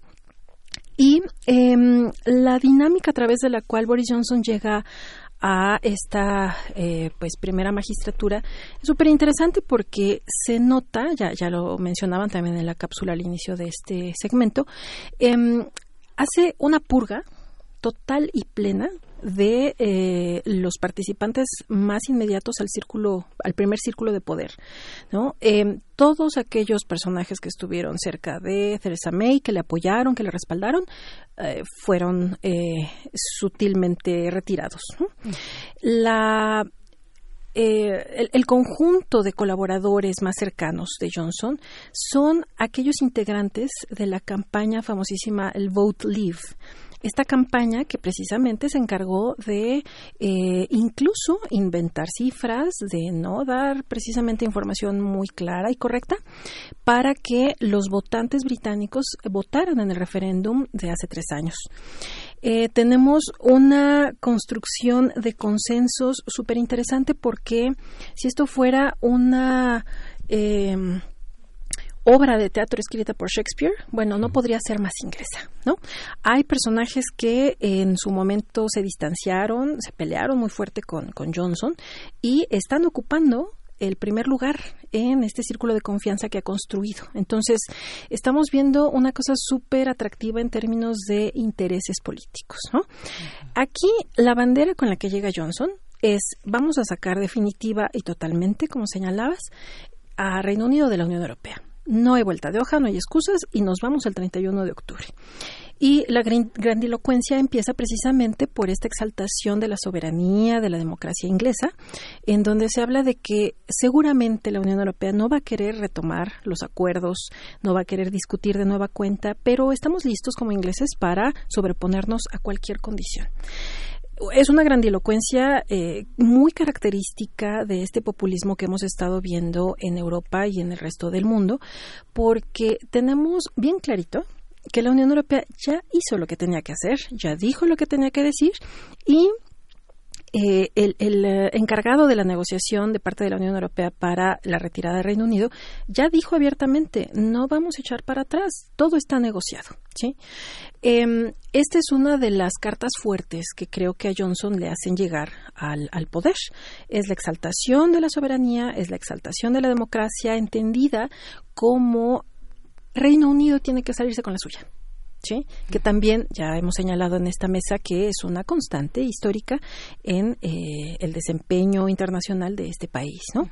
Em, la Unión Europea ya dijo que no se va a retirar eh, esta salvaguarda sobre Irlanda del Norte, que es una de las cosas que más interesa y preocupa a, Reino Unido, pero también hay otros elementos que tenemos que poner sobre la mesa. Eh, si bien la llegada de este personaje llega justamente en un ánimo eh, muy mm, coyuntural relacionado directamente con la pertenencia a la Unión Europea, también hay otros temas y otras regiones que creo que hay que destacar dentro del desempeño de este personaje. Eh, por ejemplo, en materia de política interna, una de las cosas que argumentó en esta primera conferencia de prensa frente a Downing, Downing Street eh, fue justamente la previsión de la seguridad. Eh, Boris Johnson llega con esta bandera de yo soy el encargado de proporcionarte a ti ciudadano seguridad en todos los sentidos. Y hace unas horas anunció, por ejemplo, el eh, despliegue de un número sumamente alto de efectivos para atender la seguridad en las calles. ¿no? Habla también del asunto de la sanidad pública, que fue uno de los caballitos de batalla durante la campaña para retirarse de la Unión Europea. Eh, que también fue este apartado en donde Jeremy Corbyn en las discusiones en el Parlamento le, le pidió que fuera muy claro porque Jeremy Corbyn, este líder opositor laborista, le cuestiona sobre el asunto de si va a poner la sanidad pública en manos de empresas estadounidenses. Y esto, bueno, ya hizo trastabillar un poco a Johnson, le hizo perder el control, este, esta melena alborotada, que es uno de los rasgos que muchos encuentran como similar con Donald Trump, se alborotó y contestó, se, se, metieron en una lucha muy encarnizada, ¿no? En donde el eh, encargado de poner el orden en el Parlamento, pues dijo, a ver, tranquilos y vamos a respetarnos y escuchémonos, ¿no? Entonces, eh, si bien este señor llega en el ánimo de eh, retirar por completo el Reino Unido de la Unión Europea, hay elementos que también son, son de gran interés. Eh, Johnson está partiendo de la idea de que el origen de todos los problemas del Reino Unido, aquí y ahora, es la Unión Europea porque limita la soberanía, porque cuestiona la democracia, ¿no? Este ejercicio del referéndum hace tres años, eh, y, limita, pone una serie de cortapisas que Reino Unido no quiere tener. Y aquí es donde volteamos entonces al, eh, a la proyección que a nivel internacional el Reino Unido está planteando bajo la figura de Johnson. Él habla de que en, para 2050 el Reino Unido será la economía más grande del mundo. No nos dice cómo lo va a hacer todavía, pero él asegura esto. Y habla de que la retirada de la Unión Europea será un parteaguas, eh, será un episodio que marcará un antes y un después en la historia del Reino Unido. Insisto, no nos dice todavía del todo cómo lo va a hacer, ¿no? Eh, esto eh, nos hace voltear a todos los estudiosos de relaciones internacionales porque de primera instancia eh, sí que hay una necesidad de eficientar la economía de cualquier país, ¿no? De Reino Unido, con más razón, es una de las primeras economías del mundo, es un líder en inversión en todo el mundo y sí hay que poner atención a cómo se está dando gradualmente esta recuperación que desde 2008, a partir de esta crisis financiera internacional que todos eh, sufrimos en mayor o menor, menor escala, de qué manera Reino Unido se va a posicionar en un esquema en el cual está fuera de la Unión Europea, que es un bloque comercial importantísimo, y de qué manera, por ejemplo, va a llevar a cabo su relación con Estados Unidos. Es cierto, hay una cercanía, eh, pues diría hasta personal, no, política. Eh, hay, hay mucha coincidencia en materia de, de agenda entre Johnson y eh, Donald Trump, pero será interesante ver de qué manera logra primero aplacar los fuegos que hay dentro de su mismo partido eh, reaccionar a las preguntas, a todos los cuestionamientos que de parte de los laboristas están surgiendo y cómo va a construir esta nueva relación con el mundo. Eh, hay muchos ojos volteando hacia esta eh, investidura reciente del primer ministro y cada quien está preocupándose por lo que por supuesto que le interesa. Uh -huh. eh, yo revisaba eh, si, si, Marcelo Ebrard, por ejemplo, había tenido algún pronunciamiento al respecto y bueno, pues en su Twitter este pues no aparece nada, ¿no? Ya con Trump tiene. Con y el ya acá, con, con eso, exactamente. Con el de este ¿no? hemisferio tenemos. Bueno, la, la visita, el encuentro con, con, Pompeo, pues ha sido lo que ha ocupado los titulares, ¿no? Y eh, si nos vamos al sur de, de, América, por ejemplo, encontramos que los argentinos están interesados, preocupados, creo que un poquito más que, que los mexicanos, ¿no? Eh, por una cosa muy particular el asunto de las Malvinas. Uh -huh. Esto es bien interesante porque, aunque es un detalle muy específico, sí que da cuenta de las inquietudes y del perfil de Johnson. Johnson eh, ocupó, ahora, ahora mismo es primer ministro, pero él ocupó por un par de años la cartera de Asuntos Exteriores del Reino Unido. Fue también alcalde de Londres, ¿no? en un periodo bien especial, nada más y nada menos cuando se llevaron a cabo los Juegos Olímpicos. O sea, es un hombre con experiencia, con visión, con estudios, él coincide eh, con otros personajes como David Cameron en estos colegios eh, súper eh, de primer mundo, ¿no? que son Eton uh -huh. y, y Oxford. Y en concreto, lo que da cuenta de, de, esta experiencia es lo que está haciendo, por ejemplo, regreso al caso de Argentina. Boris Johnson fue el primer ministro de Asuntos Exteriores de Reino Unido que a partir del encontronazo en los años 80, la guerra de las Malvinas, pone un pie en Argentina y habla de las Malvinas. La preocupación de los argentinos radica en que el hecho de que les haya visitado, que se haya tocado el tema de las islas, eh, importa porque abre las posibilidades de una negociación, de clarificar el estatus jurídico de estos territorios, pero también pasa por el tamiz de que las, la relación entre Argentina, las Malvinas y Reino Unido pasaban bajo el espectro de la Unión Europea. ¿Qué va a pasar cuando Reino Unido se retire de la Unión Europea, es la preocupación de los argentinos. Uh -huh. En materia comercial, en materia migratoria, ¿cómo lo vamos a hacer? ¿no? Eh, la respuesta de Boris Johnson en un primer momento es vamos a crear un cuerpo especial para atender el asunto de las Malvinas, porque qué tal que los argentinos se ponen otra vez eh, pues duros en esta discusión. Entonces, eh, estamos viendo un, a un personaje que está muy consciente de las puertas abiertas que hay, pero que también tiene una visión conservadora, uh -huh. que es muy eh, reticente a ciertos cambios y creo que es la parte más interes interesante esta última, que tiene un gran olfato para ver dónde hay opciones para explotar un capital político. Uh -huh. Eh, hay muchos analistas que hablan de que Boris Johnson es eh, muy eh, proclive a cambiar de opinión, a cambiar de bando, a tomar opciones según se vaya configurando el escenario político. Y creo yo que esto es muestra precisamente de ese desempeño tan amplio, tan variado, de la experiencia que ha tenido. Él inicia siendo un reportero, ¿no? Tuve, tuvo una, una, relación muy cercana, por ejemplo, en los años 80 con Margaret Thatcher. Él, él, fue corresponsal en Bruselas y conoce perfectamente cómo se dan las discusiones en estos esquemas comunitarios, ¿no? Sabe también qué es lo que la gente quiere escuchar, ¿no? Hace unas horas hacía una declaración en torno a que él le recuerda a los políticos que el pueblo es su jefe, ¿sí? Esto, bueno, más allá de la exaltación que pudiera recibir, ¿no? Todos quisiéramos escuchar que un político nos dice esto, pero también queremos ver que en la práctica realmente se asuma como tal, ¿no? Eh, está eh, cubriendo con estos eh, elementos que perfectamente le hacen pasar como un líder carismático, populista. Yo creo que es un hombre con mucha capacidad, muy inteligente, que está muy consciente del escenario que está pisando, pero que también está muy metido en la lógica de cumplir lo que le convenga. ¿No?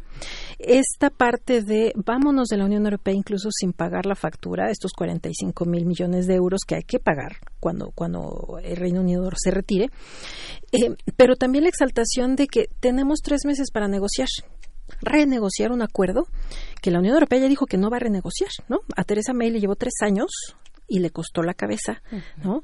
Así que eh, esta es una parte súper eh, interesante y necesaria de discutir porque una cosa es lo que Boris Johnson quiera, ¿no? Lo que los votantes británicos quieran escuchar y lo, que en la práctica, en la realidad, eh, implique una negociación de un acuerdo tan complejo como este, ¿no?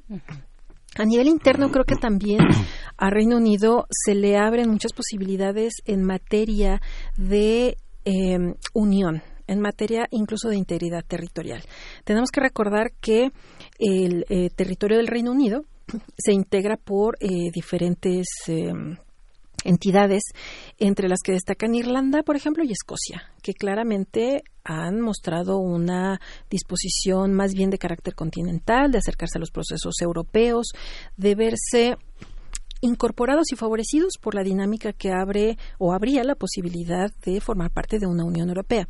Ahora que Reino Unido está totalmente decidido a partir de la interpretación de Johnson de retirarse de la Unión Europea, Escocia, la, representante de, Escocia ya dijo, pues con más razón vamos a solicitar un segundo referéndum para eh, votar si nos mantenemos como parte integrante del Reino Unido o si mejor nos independizamos, porque lo único que nos mantenía con Reino Unido era que formaba parte de la Unión Europea. y ahora que nos vamos a salir de la Unión Europea, entonces, pues ya no queremos estar, ¿no? Entonces, es un panorama bien interesante, bien complejo, que a nivel internacional, pero también regional y, por supuesto, nacional, eh, implica una serie de eh, escenarios, de posibilidades que eh, Johnson va a tener que enfrentar, ¿no? Tiene fuego amigo, tiene también las preguntas, todos los cuestionamientos que los laboristas le están realizando. Y eh, creo yo que para países como México representa la necesidad de acercarnos, de mantener una política abierta, de dialogar, de tratar de eh, no perder estos em, elementos que eh, bajo el esquema, insisto en el caso de México, de un tratado tan complejo como lo es el tratado eh, que tenemos con la Unión Europea, que no solamente cubre la parte comercial o financiera, sino que incluye también un capítulo de carácter político, ¿cómo va a quedar esa relación de, con un país tan importante como, como, Reino Unido si ya no forma parte de la Unión Europea, ¿no? Entonces, se abren muchos escenarios, se abren muchas posibilidades. Yo eh, difiero un poquito de aquellos que insisten en eh, ponerlo como una copia al carbón de Donald Trump. Me parece que es un perfil más necesario de prestarle atención que Trump. Mucho más acabado, más fino Sí, totalmente. Con una eh, un recorrido en la cancha política sumamente interesante, con mucha experiencia y que ha despachado a diversos niveles, ¿no? Encargarse de Londres bajo la organización de unos Juegos Olímpicos no es cualquier cosa, ¿no? Eh, estuvo ahí ocho años y esos ocho años no fueron cualquiera, fueron los ocho años eh, a partir de esta crisis financiera que implicaron una serie de decisiones muy muy relevantes para, para Johnson. Entonces, Em, creo que más allá de esta cabellera alborotada y rubia, hay otros elementos que tenemos que poner sobre la mesa, ¿no? A mí me interesa particularmente el asunto de la migración. Eh, ya, ya Boris Johnson dijo que em, va a llevar a cabo una reforma muy profunda en el esquema migratorio del Reino Unido, ¿no? Un poco comparándolo con el esquema de Australia, en donde se habla de ciertos méritos, ciertas cualificaciones para permitir que una persona ingrese al territorio y obtenga la permanencia, ¿no? Eh, lo que sí es que hay una reducción o va a haber una reducción bajo bajo la, el mandato de Johnson, eh, una reducción al número de personas ingresando legalmente a Reino Unido, ¿no? Lo cual tampoco es una buena noticia, ¿no? Sobre todo en el escenario internacional que estamos viendo actualmente. Eh, así que se están abriendo muchas eh, posibilidades, muchas, eh, muchos caminos que hay que explorar y eh, una parte que probablemente pueda ser motivo de cierta preocupación es que Johnson, ahí sí, igual que Trump, bueno, tiene una grandilocuencia en el discurso, pero también una creencia de que es el personaje que va a salvar al Reino Unido, ¿no? A él le gusta mucho estudiar y compararse incluso con la figura de Churchill. Eh, y creo que estamos a años luz de eh, ubicarlo al mismo nivel que este personaje, ¿no? Entonces se, se vienen tiempos muy, muy, muy atractivos, muy interesantes y creo yo que en materia de política exterior eh, no hay que perder tampoco de vista que la Unión Europea misma está en un momento sumamente peculiar, ¿no? Ajá. En noviembre entran estos nuevos eh, funcionarios, ¿no? Vamos a estrenar eh, una, uh, un, un nuevo eh, un nuevo periodo en eh, la Comisión Europea que por primera vez va a ser ocupada por una mujer, ¿sí? Esta alemana eh, que fue ministra de, de Defensa, Ursula von der Leyen. Y también vamos a estrenar a Christine Lagarde, la a, anterior titular del Fondo Monetario Internacional, va a estar ocupando la eh, primera magistratura del Banco Central Europeo. No es cualquier cosa, ¿no? Es ¿no? Cualquier cosa. Un español eh, llega a ocupar en la cartera de Asuntos Exteriores, así que vienen episodios eh, novedosos, interesantes. Estamos estrenando Parlamento Europeo, ¿no? Recientemente en mayo fueron las votaciones. Esto eh, perdón, en junio. Así que eh, estamos en un parteaguas, ahí sí lo creo, ¿no? Porque sí creo que va a haber un antes y un después de este 2019, ¿no? Vamos a ver cómo lo maneja Johnson, pero sobre todo eh, donde creo que vamos a encontrar eh, respuesta a muchas de nuestras preguntas tiene que ver justamente en esta discusión, en este ejercicio eh, parlamentario en, en, en, el Reino Unido. ¿no? Sí, y justo Boris Johnson tiene un, un sitio en internet del que se puede, del que se puede acudir, que es muy interesante. Hay una versión también en español, eh, él de alguna manera eh, corre paralela su actividad de periodista a los grandes periodistas del New Statesman. Uno puede ver cómo, que, en qué consiste ser un periodista conservador, en qué consiste estar a la derecha. Si uno piensa en no sé, periodistas como Christopher Hitchens, como este Amitabh Ghosh, como no sé, como Simon Shama, que es historiador también como él, como Martin Amis, como Julian Barnes, como Shiguro, como todas estas personas que formaron parte de este consejo y que son la, el área más liberal, más democrática y más vista hacia América Latina de este mundo, ¿no? No sé, no recuerdo bien el nombre de este gran periodista, este, que es John Pilger, Plieger, John Plieger, que ha sido el gran documentalista, es la gran oposición, la gran distinción, porque cada uno tiene sus premios, ¿no? Cada uno se premia a sí mismo y, y este y Boris Johnson ha tenido los grandes premios del periodismo conservador en Gran Bretaña. ¿no? Sí, que, que, es ahí donde yo encuentro una, una diferencia sustancial con este eh, presidente estadounidense. Boris Johnson eh, sí tiene una formación académica fuerte, sí, sí. tiene un desempeño en materia política muy relevante. Estudió en Oxford, ¿no? Eh, nada más y nada menos, sí. ¿no? Y, y, y, con quién estudió, con quiénes estudió, ¿no? Eh, asiste a, al colegio Eton, que es a donde asiste literalmente perdón, la, la, realeza, la realeza ¿no? Claro. La crema innata uh -huh. del Reino Unido. Así que las tablas que tiene no son cualquier cosa. No. Creo que es ahí donde tenemos que dimensionar y entender la diferencia que puede tener con Trump. Uh -huh. Porque pues Johnson sí estudió, ¿no? Sí. este tiene una vida ahí también personal que, que de repente ocupa los titulares, ¿no? Este, pero yo creo que más allá de esas cosas, lo que hay que revisar es su desempeño y esta peculiaridad de acomodarse, de ser muy camaleónico e incluso de moverse en sus posturas políticas, ¿no? Uh -huh. Él originalmente vota a, a, favor de la retirada del Reino Unido, de, Reino Unido, de la retirada de la Unión Europea, pero en la tercera votación, la última que lleva a cabo Theresa May, modifica su voto y dice, bueno, está bien, sí voto a favor de este acuerdo que nos trae esta señora, ¿no? Como que ya vio que ya no había más que exprimir, ya no había más que hacer y, y, se repliega un poquito, ¿no? Que es un poco también lo que le, le reclaman sus correligionarios, ¿no? Bueno, pues tú vas cambiando como, como según sea necesario. Bueno, perdón, pero esa es la política, ¿no? También hay principios, hay ciertos puntos que no están sujetos a negociación, pero creo que esta posibilidad de moverse, ¿no? Le ha permitido a Johnson llegar a donde está. Y eh, bueno, pues vamos a ver en los próximos meses qué es lo que pasa. De aquí a octubre va a ser crucial para eh, Reino Unido, la Unión Europea y para el resto del mundo, porque yo, yo quiero ver en materia económica cómo es que está pensando llevar al primer lugar de la economía mundial para 2050 a este país, ¿no? Claro.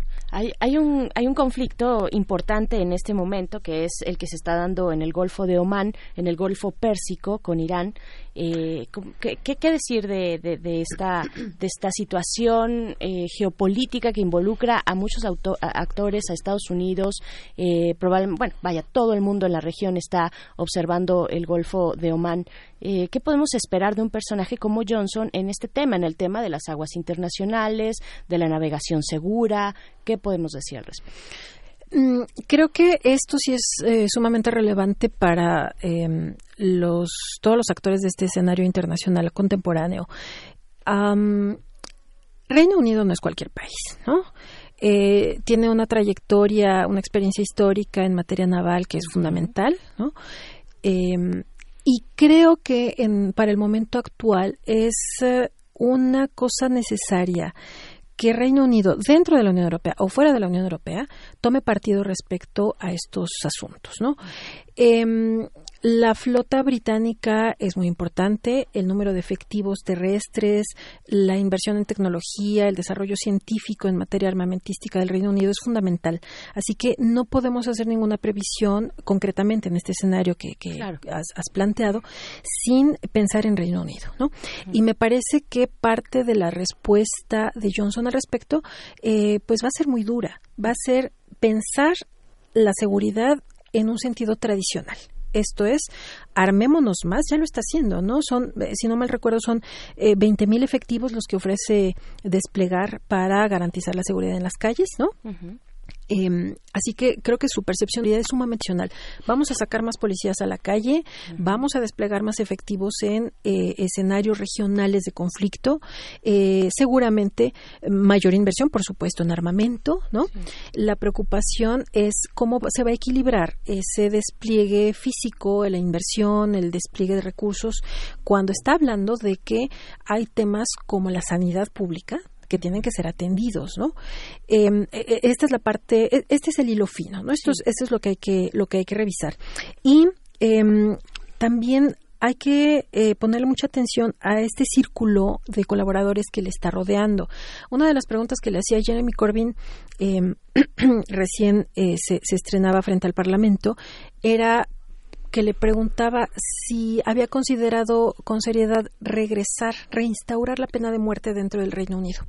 Porque... Un tema que está en Estados Unidos ahorita. Así es, ¿no? Y que eh, tiene una vigencia eh, muy relevante en el Reino Unido porque la actual eh, ministro del Interior, nombrada por Johnson, eh, tiene una postura totalmente proclive precisamente a que regrese la pena de muerte en este país. ¿no? Es eh, una, una mujer que en su momento, eh, bajo Teresa May, ocupó también una cartera importante, se retira y regresa a este primer círculo de confianza del primer ministro con esta propuesta con esta inquietud, ¿no? De reinstaurar una, eh, una pena como, como esta, ¿no?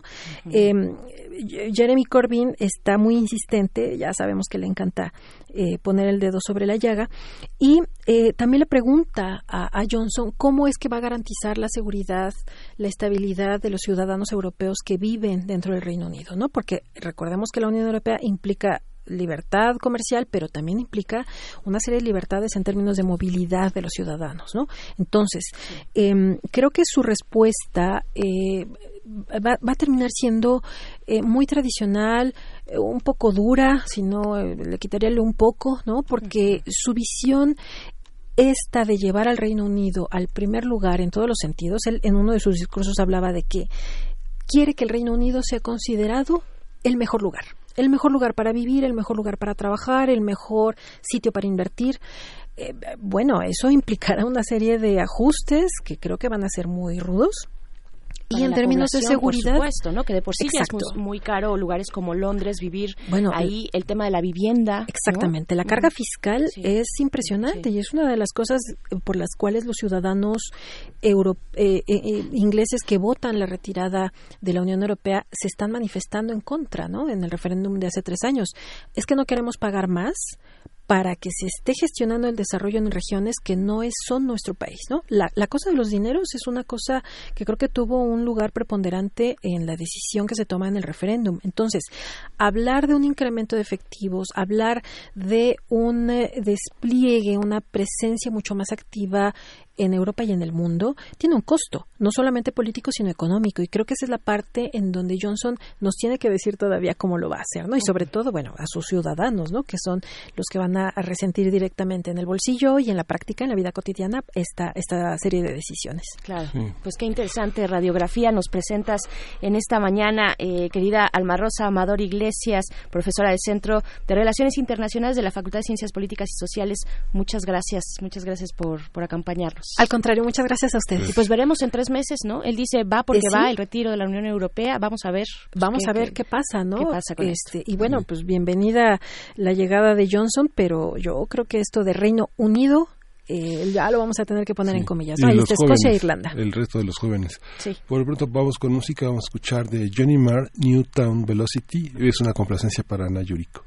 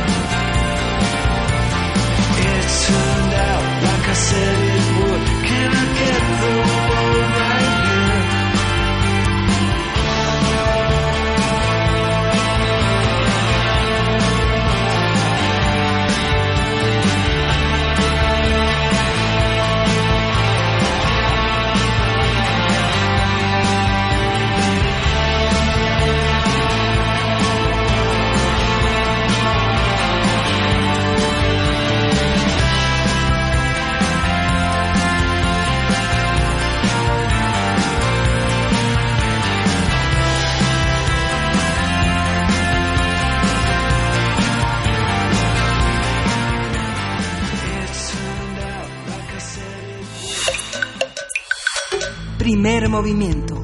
Hacemos comunidad. Nota Nacional. La Comisión Nacional de los Derechos Humanos presentó ante la Fiscalía General de la República seis denuncias penales contra 235 funcionarios y exfuncionarios, eh, tanto federales como estatales, por el caso de los 43 estudiantes de la normal rural Ayotzinapa. Para la Comisión Nacional de Derechos Humanos, dichos servidores y exservidores públicos habrían incurrido en irregularidades, delitos y omisiones durante las investigaciones de la desaparición forzada de los jóvenes ocurrida precisamente eh, el día de hoy se cumplen cinco, cuatro años, diez meses, el 26 de septiembre de 2014.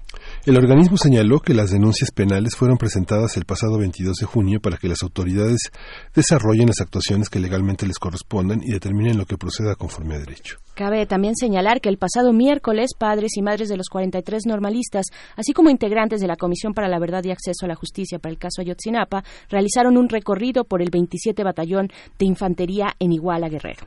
En el recorrido estuvo presente Alejandro Encina, subsecretario de Derechos Humanos de la Secretaría de Gobernación, así como funcionarios de la Secretaría de la Defensa Nacional. Vamos a hacer un análisis de los procedimientos que han puesto en marcha la Comisión Nacional de Derechos Humanos, con qué argumentos y cómo responde a los acontecimientos más recientes sobre este caso. Para ello nos acompaña en la línea Michael Chamberlain, quien es asesor de familiares de personas desaparecidas, consejero de la Comisión Nacional de Derechos Humanos. Muy buen día, Michael, ¿cómo estás?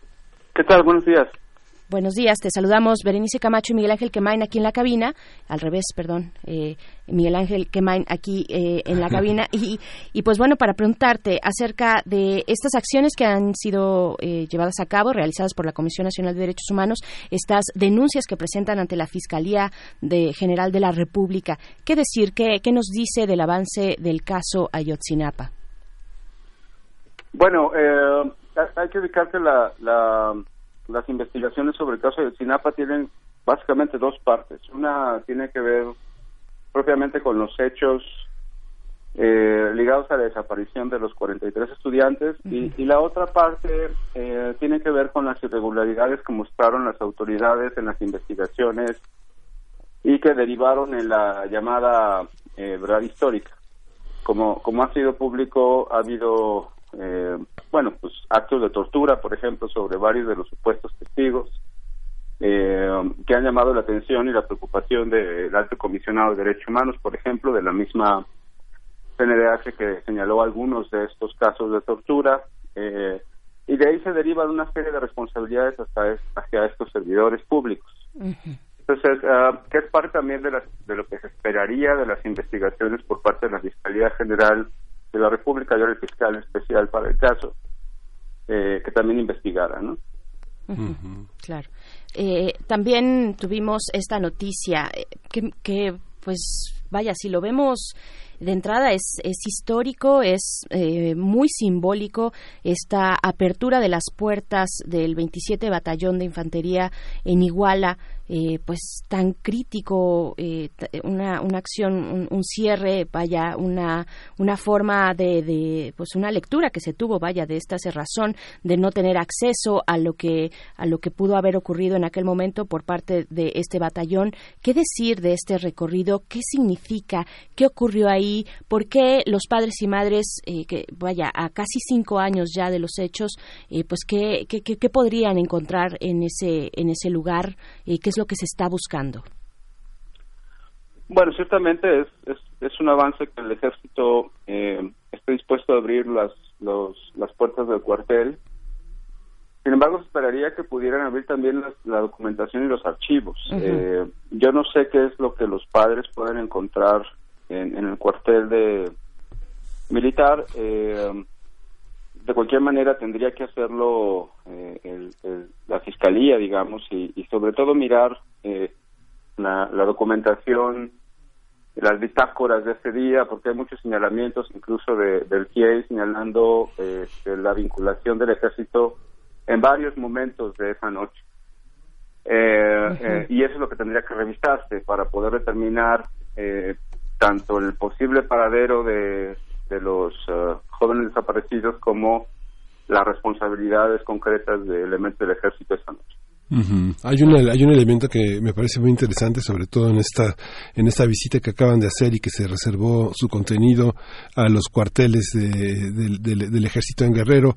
Esta visita que hicieron los padres para tratar de saber más, ver a través de los muros, ver eh, eh, con, con los ojos de la intuición, con los ojos del presentimiento, con esa subjetividad que ha caracterizado todo el movimiento, es eh, es la historia de un terror por conocer la verdad. Pareciera de un terror institucional, si uno podría hablar de que las instituciones podrían ser como el ejemplo de un recorrido emocional, pero ah, hay una lo, de los que lo, de lo que los acusan es de haber obstaculizado la verdad, de meter eh, toda la basura ah, abajo del tapete o no. Sí, y esa es una constante en el caso del ejército, pero también de las autoridades en general. Hasta ahora todos los familiares de personas desaparecidas del país tienen la misma sensación de que hay un ocultamiento de la verdad eh, y esto es provocado por la autoridad en los diferentes niveles. Entonces, por eso insisto que no es no es suficiente con entrar al cuartel. Eh, hay que entrar a fondo también a mirar eh, los archivos, las bitácoras. En este caso, y diría en, en otros muchos casos del país, hace falta mucho más transparencia por parte de las autoridades. ¿Cómo calificas el curso que lleva la comisión, esta comisión para la verdad y acceso a la justicia? Estamos, por supuesto, hablando del caso Ayotzinapa.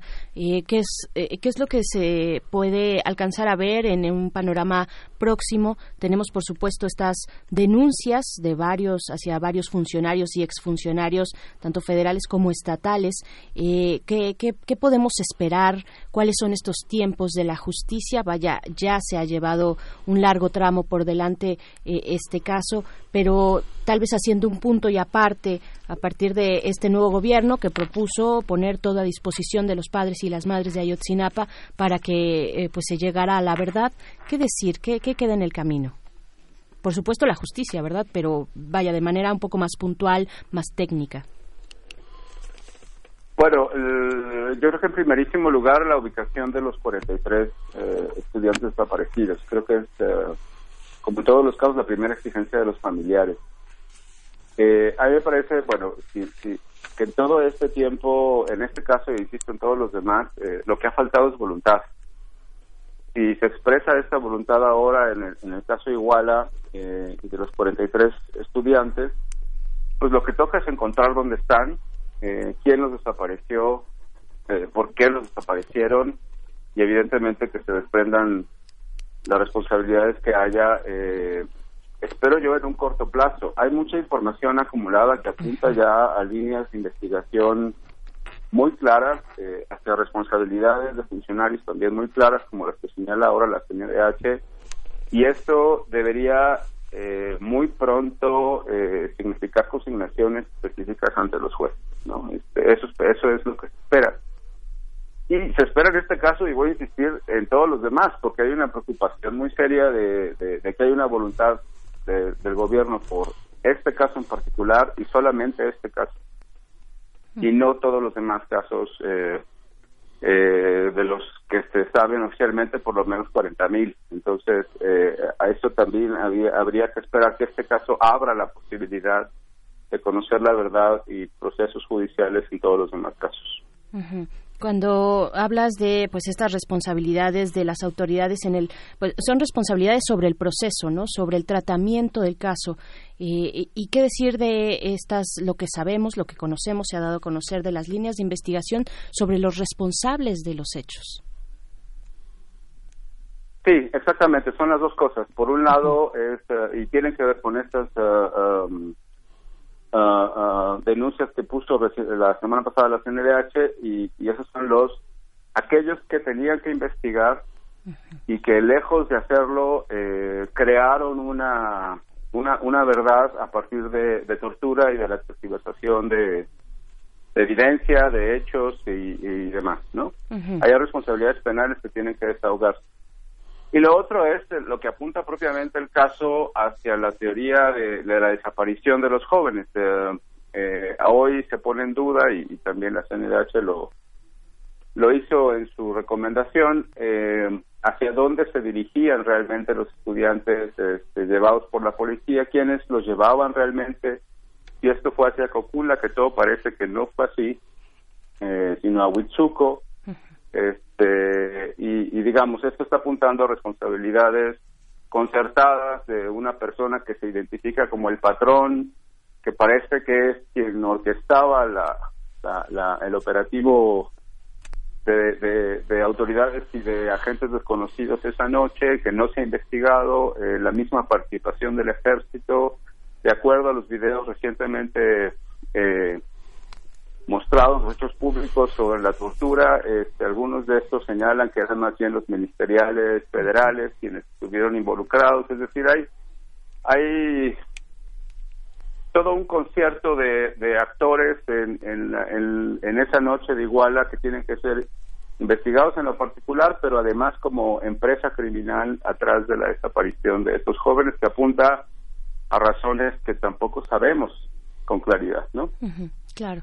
Eh, ya para cerrar esta conversación, que te agradecemos mucho, Michael Chamberlain, como asesor de los familiares de, de, familiares en general de personas desaparecidas, ¿cómo, ¿cómo alcanzas a ver el ánimo de los padres y madres de los jóvenes de Ayotzinapa, de los jóvenes desaparecidos?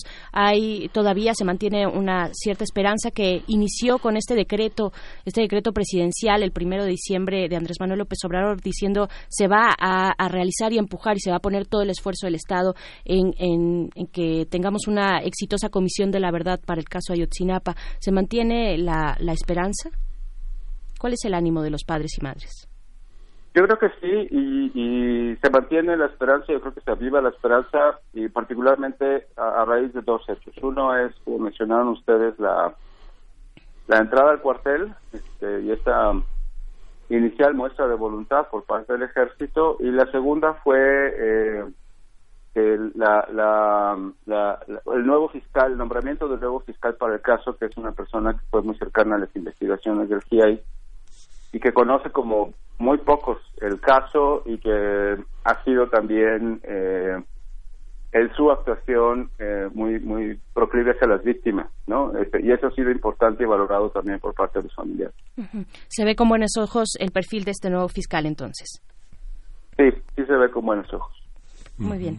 Muy bien, pues eh, muchísimas gracias por conversar con nosotros. Eh, el día de hoy, pues los padres y madres realizarán ya como cada, cada mes eh, una marcha, esta manifestación que corre por eh, Paseo de la Reforma hacia Juárez y hacia el Zócalo Capitalino. Eh, muchas gracias, Michael Chamberlain, asesor de familiares de personas desaparecidas, consejero de la Comisión Nacional de Derechos Humanos, por conversar con nosotros. Muchas gracias a ustedes. Gracias. Hasta pronto.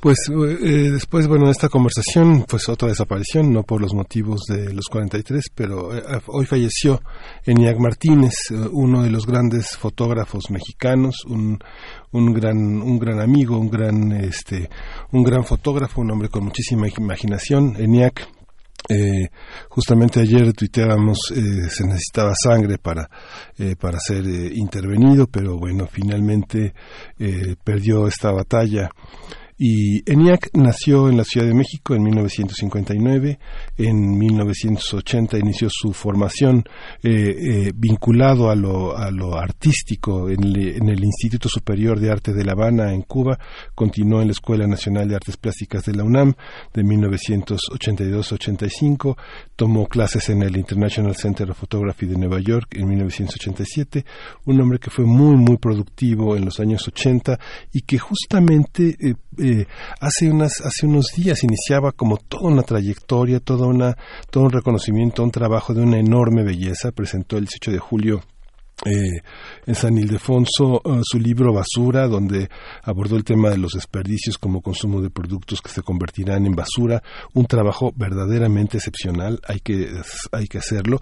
En 1994 emprendió todo una, un trabajo por los litorales, por, por todos los caminos, ríos y litorales, en una muestra de imágenes fascinante que terminó por ser presentada en Veracruz, reeditada estaba chupando tranquilo con Francisco Mata un día en Acapulco, en Guerrero, y decidieron hacer un viaje que, pues es un viaje que no termina. Afortunadamente Francisco Mata todavía está entre nosotros y este libro se llama, eh, se llama Litorales Caminos, Ríos y Litorales. Es una muestra que está en, el en la fototeca de Veracruz. Vale la pena asomarse a ese trabajo. Mixtecos, el libro que, este, que, que uno de los libros más recientes de NIA, que pues está, está accesible. Hay un sitio que se llama oscarenfotos.com donde pone al día la, el trabajo de Niag Martínez. Es un fotógrafo que no hay que perder. este, muere en, el, en uno de los momentos más importantes de su carrera. Justamente ayer hablábamos en primer movimiento planeando los trabajos futuros. Se cumplen 50 años el centro de la imagen y, y bueno, este trabajo de NIAC que se hizo como hormiguita poco a poco, lleno de imaginación, lleno de curiosidad, pues es un legado que permitirá inspirarse y imaginar futuras fotografías para los fotógrafos que lo preceden. Cierto, y, y bueno, vamos a estar conversando sobre, sobre el centro de la imagen y sobre la propuesta que tienen eso, acerca de los 50 años también, pero de la llegada del hombre a la luna, de la humanidad, digamos, porque en este proyecto no solo hubo hombres, tal vez los que pisaron, los que alunizaron fueron solamente hombres, pero es un gran esfuerzo, un gran esfuerzo de una comunidad científica. Eh, lo estaremos conversando precisamente en nuestra, en nuestra mesa del día. Y queremos también recordarles antes de irnos, bueno, no no sé si nos vamos con música en este momento, sí nos vamos a ir con música, pero antes queremos invitarles y recordarles que mañana, sábado 27 de julio, se inaugurará el Festival Cantares, Fiesta de la Trova y Canción Urbana como parte de, pues, de una colaboración entre esta universidad y el gobierno de la Ciudad de México. Estará eh, Caetano Veloso, eh, estará por ahí Fernando Elgadillo, Leticia Servín, Isabel y, Tita Parra, eh, Oscar Chávez. Bueno, eh, un cartel que yo estoy segura a nuestra audiencia este, le, le interesará mucho. Eh, pues eh, daremos los detalles un poquito más adelante. Esto va a ser en las islas, en las islas de Ciudad Universitaria, en ese corazón donde todos tenemos algunas historias que contar y buenos momentos. Pues bueno, el día de mañana para que vayan a escuchar algo de trova y por el momento para cerrar la segunda hora del primer movimiento vamos a escuchar esto que se llama Aviation de The Last Shadows Puppets.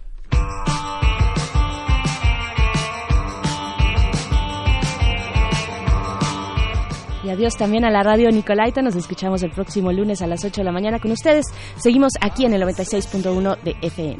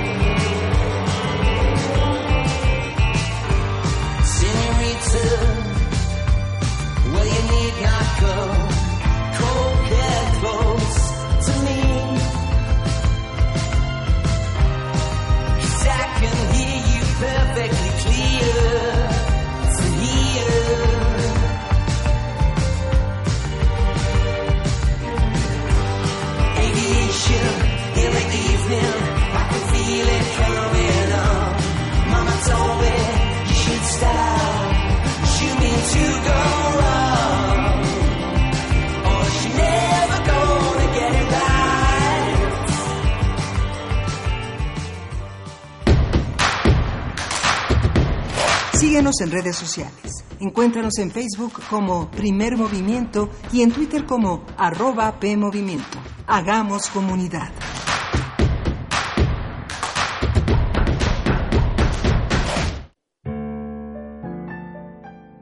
Este libro va a contener una de dos historias trascendentes.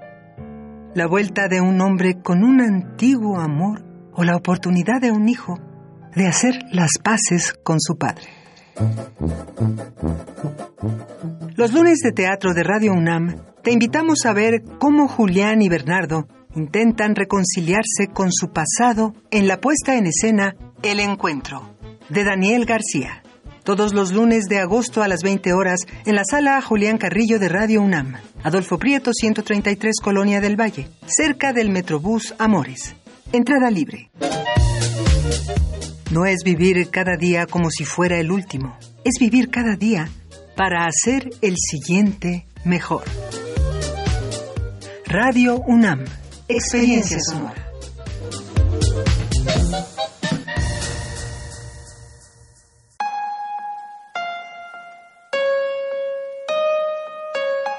Un hermoso sonido puede venir de un solo instrumento, pero solo se convertirá en canción con la participación de todas y todos.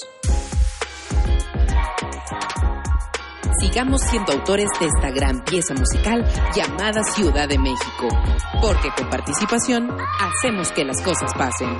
Instituto Electoral Ciudad de México. 20 años construyendo democracia. ¿Sabías que antes Los Pinos era un espacio cerrado al pueblo de México? Hoy, en cambio, es un símbolo de libertad. El Sistema Nacional de Fomento Musical te invita a Los Pinos a disfrutar la mejor música sinfónica completamente gratis. Visítanos en Parque Lira sin número, primera sección de Chapultepec, porque este verano Los Pinos suenan. Consulta la programación completa en www.mexicoescultura.com. Secretaría de Cultura. Gobierno de México. Hay puntos de vista y puntos cardinales, puntos decimales y puntos de intersección, punto y aparte, punto y seguido, dos puntos y puntos suspensivos. Pero también hay puntos cultura UNAM. Con ellos, los universitarios podrán asistir a las actividades artísticas que organiza la UNAM. A partir de este agosto, cada uno de los 350.000 alumnos inscritos en la Universidad Nacional Autónoma de México contará con 500 puntos Cultura UNAM, que podrá canjear por entradas a conciertos, funciones de danza, teatro y música, así como libros o revistas de la UNAM. Inscríbete en comunidad.cultura.unam.mx.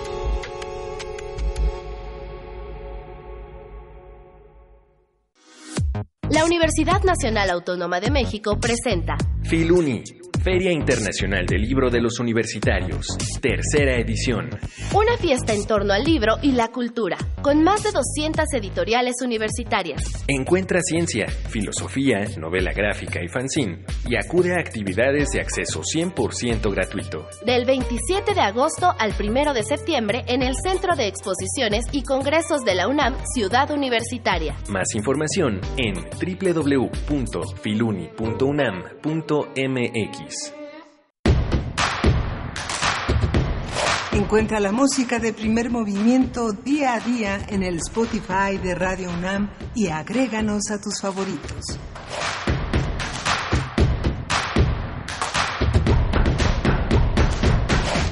Hola, muy buenos días. Estamos de vuelta en primer movimiento. Son las nueve de la mañana con cinco minutos. En este viernes 26 de julio estamos a punto de ya inaugurar el fin de semana aquí en la cabina. Miguel Ángel, buenos días, ¿cómo estás? Hola, Berenice Camacho, buenos días. Eh, pues seguimos aquí en, una, en un maratón de información que ha sido muy interesante desde esta cuestión de los desaparecidos de Ayotzinapa que alumbra otras cuestiones sobre la ineficacia de los aparatos de justicia, algo que hemos insistido permanentemente, la incapacidad de los, ele de los, de los elementos eh, jurídicos para dar cauce a una demanda que está, que tiene 36 mil personas por lo menos detrás, buscando una verdad y buscando salir a la luz, madres, hermanos, este, hijos buscando a sus desaparecidos que tampoco encuentran un, un lugar para sanar, para por fin encontrar una, la paz del adiós, ¿no? del adiós certero. ¿no? Así es, tantas deudas que tenemos con la justicia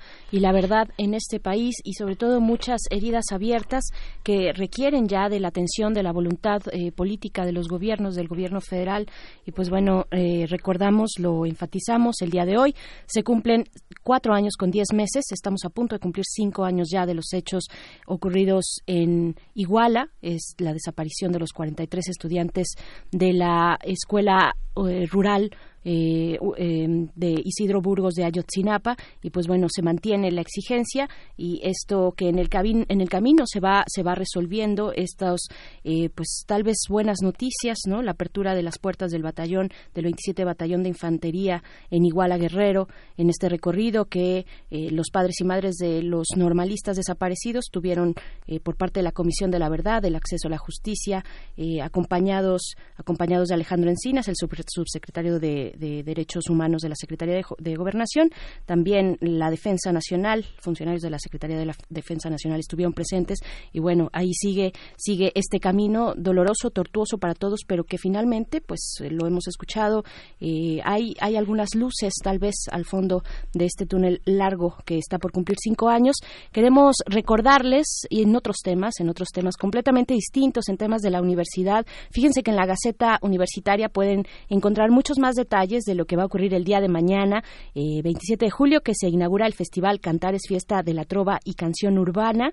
Eh, tendrá lugar el concierto inaugural a las 11 de la mañana en las islas de Ciudad Universitaria. En este concierto inaugural estarán Oscar Chávez y Caetano Veloso. Así es que, bueno, si ustedes eh, son Mm, son adeptos a este tipo de música, a la trova, a estos estas sonoridades latinoamericanas, pues vayan preparando su agenda y también eh, viendo las condiciones climáticas. Yo creo que va a estar muy bueno este festival. La inauguración, pues ya lo dijimos, corre aparte de Caetano Veloso eh, y, Oscar Chávez, 11 eh, de la mañana, el día de mañana en las islas de Ciudad Universitaria. Y bueno, vámonos con la poesía necesaria. Todavía tenemos mucho por delante. Vamos a estar en una mesa eh, para hablar, hablar con eh, Marcela Díez, quien es coordinadora del proyecto Puntos, Puntos Cultura UNAM, una buena noticia para el acercamiento a la cultura, para generar nuevos públicos, eh, dirigido este proyecto hacia los estudiantes universitarios, así es que en unos momentos más estaremos platicando con ella, pero por ahora vámonos con la poesía necesaria, Miguel Ángel. Vámonos. Primer movimiento. Hacemos comunidad. Es hora de poesía necesaria. Pues acorde a lo que hoy tuvimos en esta primera hora de primer movimiento, eh, este, esta marcha que eh, se va a realizar mañana sobre el orgullo loco México, eh, quiero traer a un loco extraordinario que ha sido traducido por destacados poetas mexicanos como Tomás Segovia, como Francisco Hernández, lo ha releído y lo ha reescrito de muchas maneras José Manuel Resillas, pero me referiré a una edición que se llama Poemas de la Locura, en la que Friedrich Helderlin este gran poeta alemán, uno de los grandes representantes del romanticismo, como veíamos ayer, emparentado a Henri David Thoreau, este gran eh, poeta, pensador que nació en Concord y que Alberto Betancourt trajo ayer como uno de los hombres que se atrevió a pensar la naturaleza y una teleología sobre el papel del hombre en ella.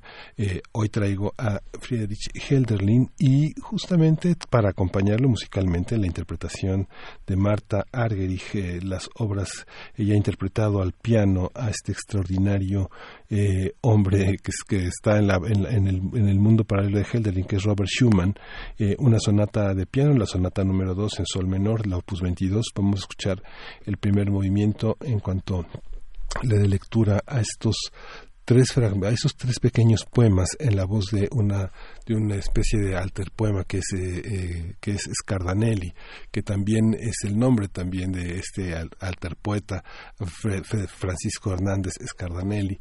Y son poemas de la locura traducidos por eh, Charo Santoro y José María Álvarez en una edición bilingüe que hizo Hiperión y que está en esa extraordinaria biblioteca de poesía contemporánea que está tiene un sitio privilegiado en la web desde 2000, desde 2011. Pues ahí les va este espíritu atormentado que decidió sumirse en el silencio a la edad de 43 años en mil, no, 1848, si no recuerdo mal. Esta es una visión de Helderlin la primavera. De lejanas alturas desciende el nuevo día, despierta de entre las sombras la mañana, a la humanidad sonríe engalanada y alegre, De gozo esta humanidad, está la humanidad suavemente penetrada. Nueva vida desea al porvenir abrirse, con flores, señal de alegres días, cubrir parece la tierra y el gran valle, alejando la primavera todo signo doloroso. Visión. Imágenes que la plenitud del día los hombres muestran en el verdor de la llama lejanía, antes de que la luz decline en el crepúsculo y la tenue claridad dulcemente serene los sonidos del día, oscura, cerrada, parece a menudo la interioridad del mundo, sin esperanza, lleno de dudas, el sentido de los hombres, más el esplendor de la naturaleza alegra sus días, y lejana yace la oscura pregunta de la duda. La primavera, dice, brilla el sol, florecen los campos, floridos y suaves llegan los días, hasta el anochecer florece y claros días descienden del cielo donde los días nacen. El año brota con sus estaciones, lleno de gloria y muchas son las fiestas. El hacer diario de los hombres nace con nueva meta, siendo muchos los signos en el mundo, muchos los prodigios. Helderman.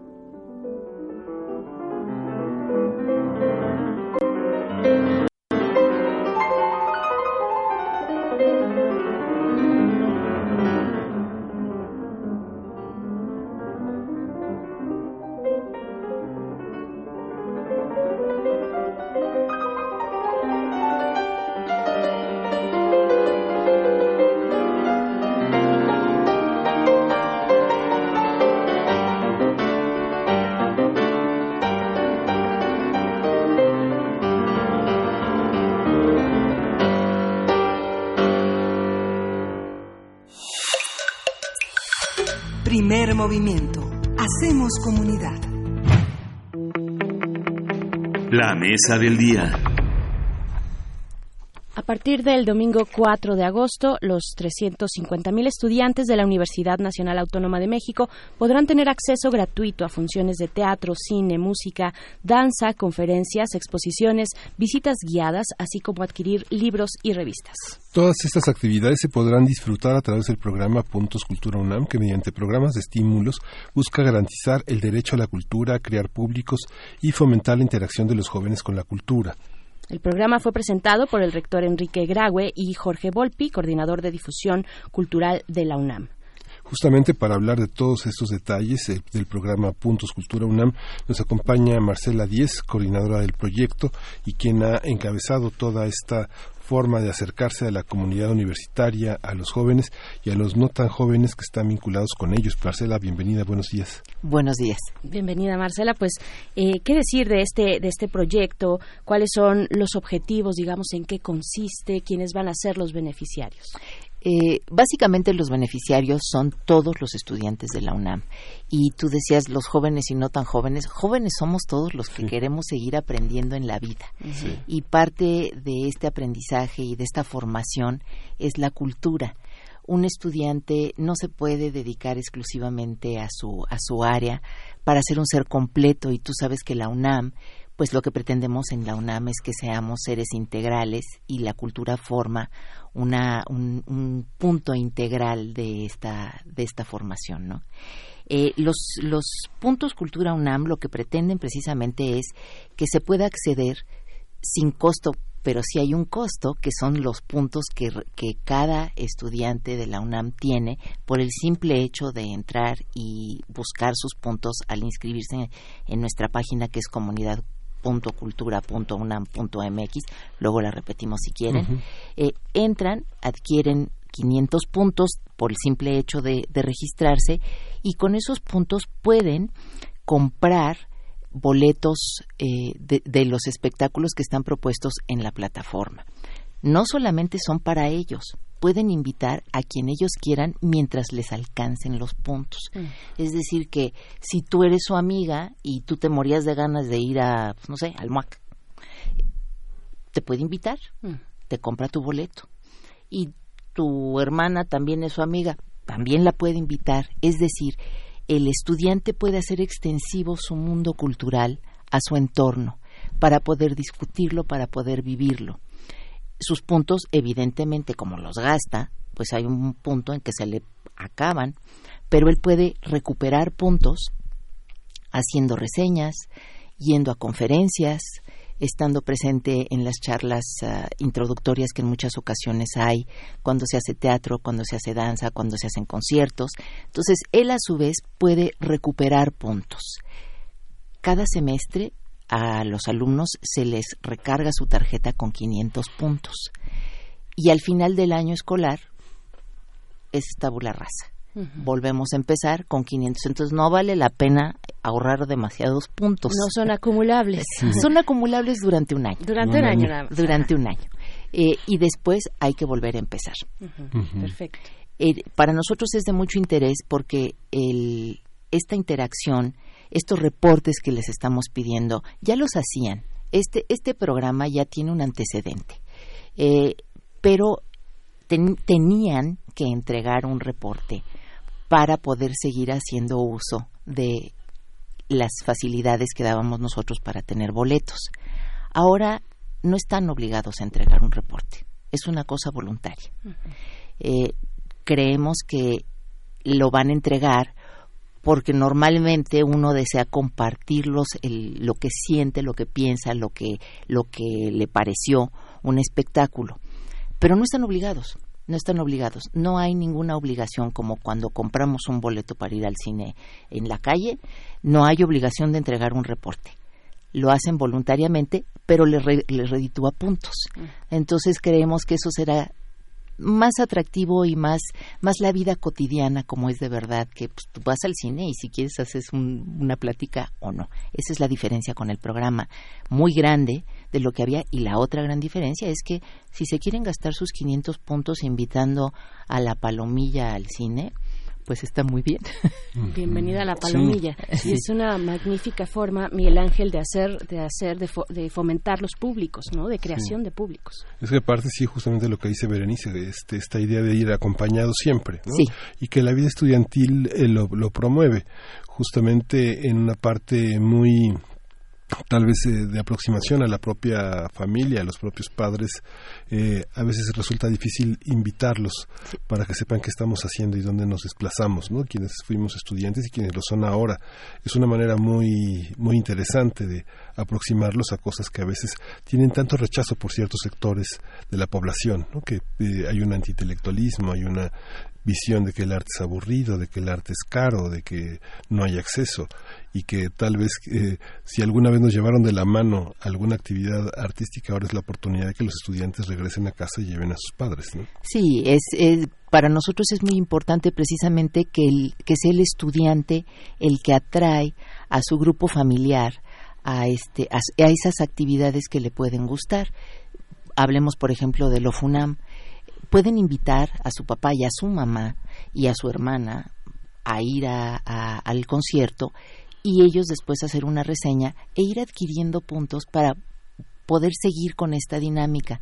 Yo estoy convencida de que todo aquel que va a un, a un espectáculo, a algún evento en vivo, queda bastante atrapado en, en, el, en el querer seguir yendo, porque eso que se vive en una sala es algo muy especial. Entonces, aquí la idea es que no solo el estudiante queda atrapado en eso, sino que toda la familia se convierta en un tema de, de convivencia familiar y de actividades, como tú bien acabas de decir, en los que los padres comprenden que pues su hijo está haciendo una cosa muy padre que pueden compartir con él. Sí. Claro, y que naturalmente, lo decías hace unos momentos, naturalmente muchos jóvenes lo hacen, comparten en redes sociales las stories en Instagram, ¿no? Eh, de los lugares en los que se encontraron, eh, de los ah, eventos culturales a los que asistieron, en YouTube, por ejemplo. ¿Cómo, cómo va a ser este, este eh, digamos, esa forma de comunicarse con los estudiantes?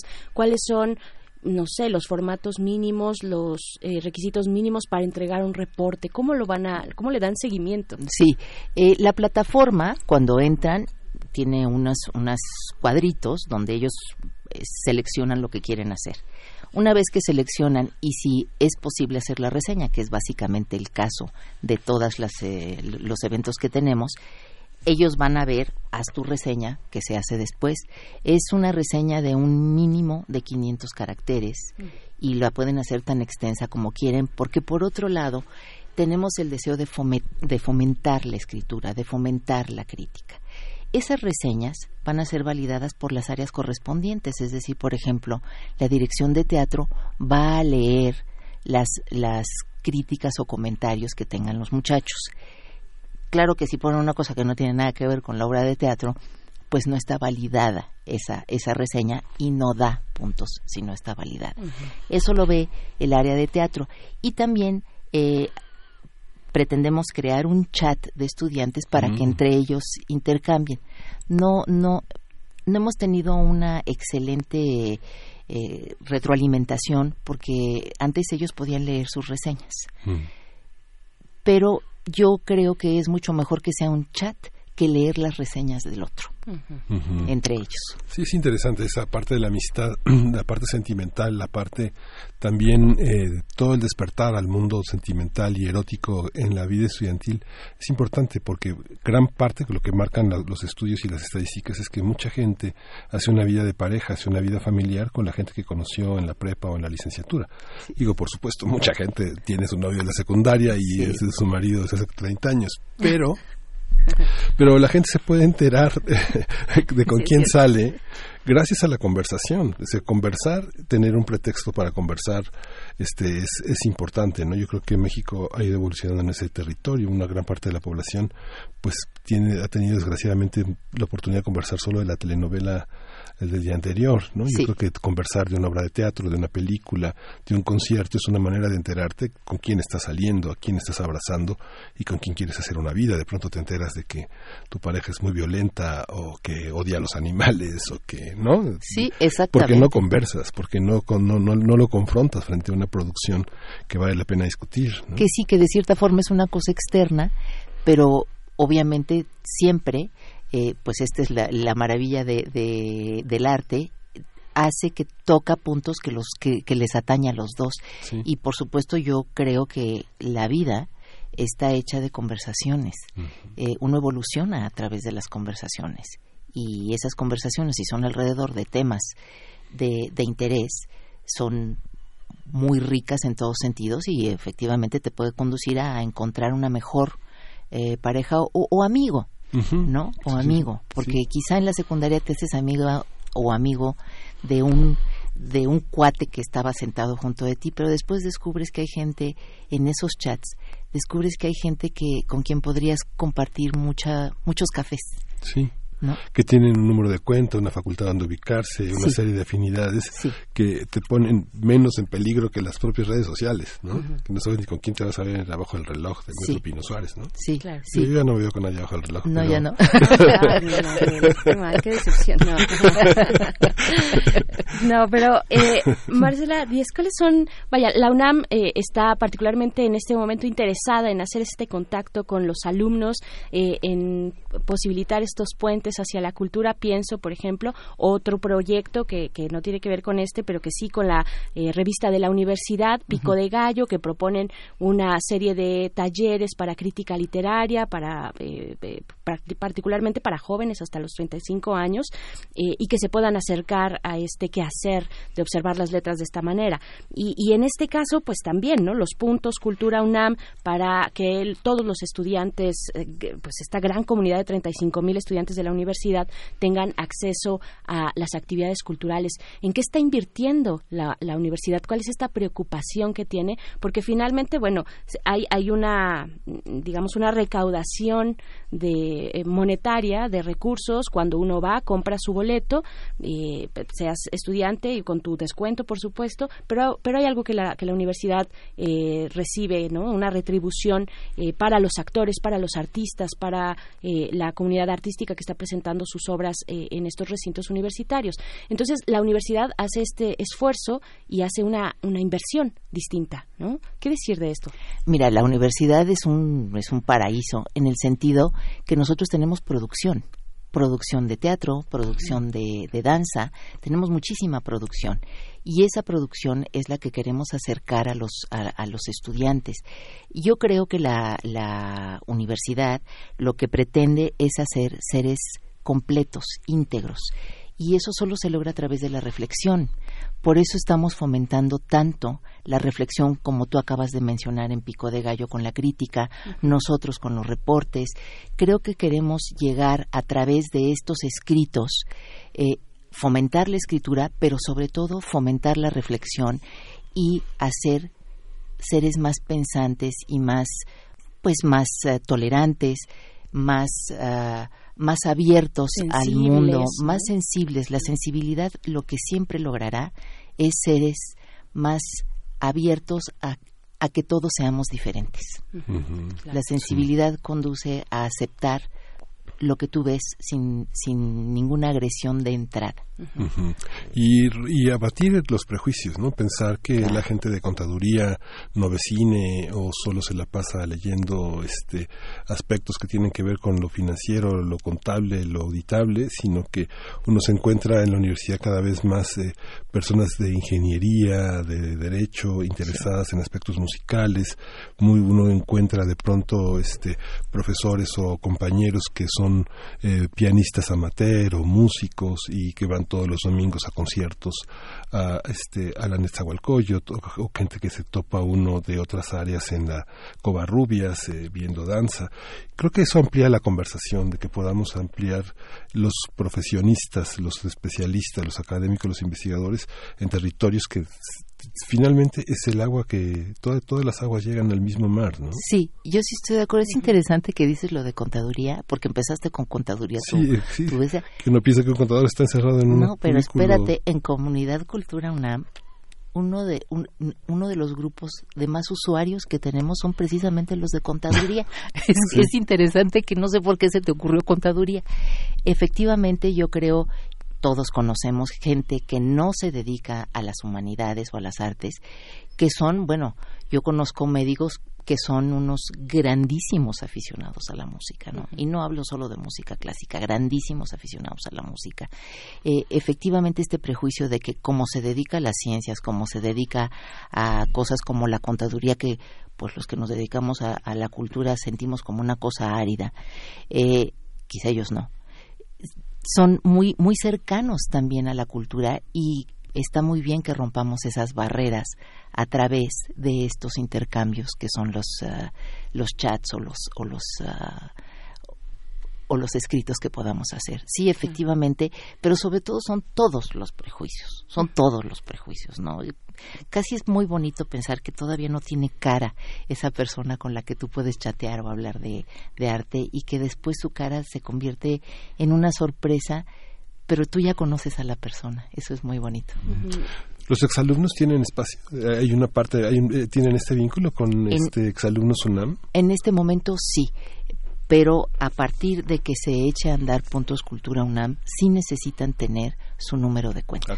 sí. sí, estudiantes en activo, eh, con su tira de materias, vaya registrados en el semestre, semestre a semestre o año con año. ¿Es para todos? ¿Es para nivel licenciatura y preparatoria también? Para todos. Ok, para todos los estudiantes, solamente profesores no, tampoco. No, es solamente para estudiantes. Porque fíjate que nos escribe en redes sociales, en arroba P Movimiento, en Twitter, Mayra Elizondo, que es una gran eh, radioescucha de este programa, eh, dice, bueno, se sorprende, dice, wow, hacía mucho que no había un proyecto cultural tan padre. Y ella dice, informo que voy a dar puntos eh, en los exámenes a mis alumnos de ingeniería y matemáticas si ellos usan sus puntos cultura UNAM. Y dice hashtag, soy profesora UNAM. Mayra, te mandamos un abrazo. Pues bueno, ella está eh, de esta manera también, ¿no? Eh, colaborando y, haciendo comunidad en este sentido con puntos, con puntos UNAM.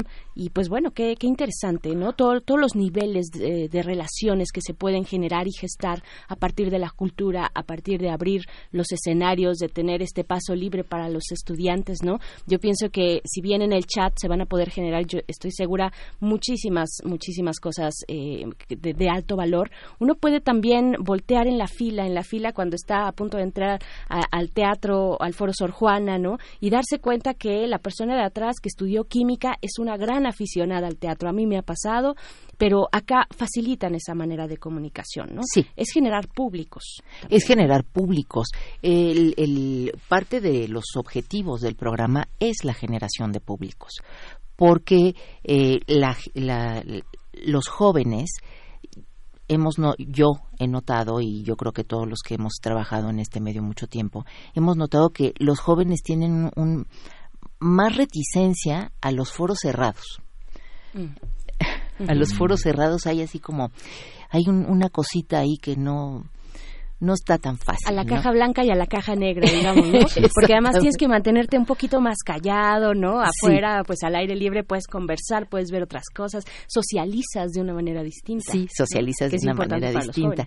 Pero también eh, esta formación de que entras a un espacio donde hay un respeto y realmente, como dije hace un momento, una vez que tú entras a un foro, la dinámica que se crea entre tú como público y el artista o los artistas es una cosa que una vez que la experimenta realmente se vuelve algo muy...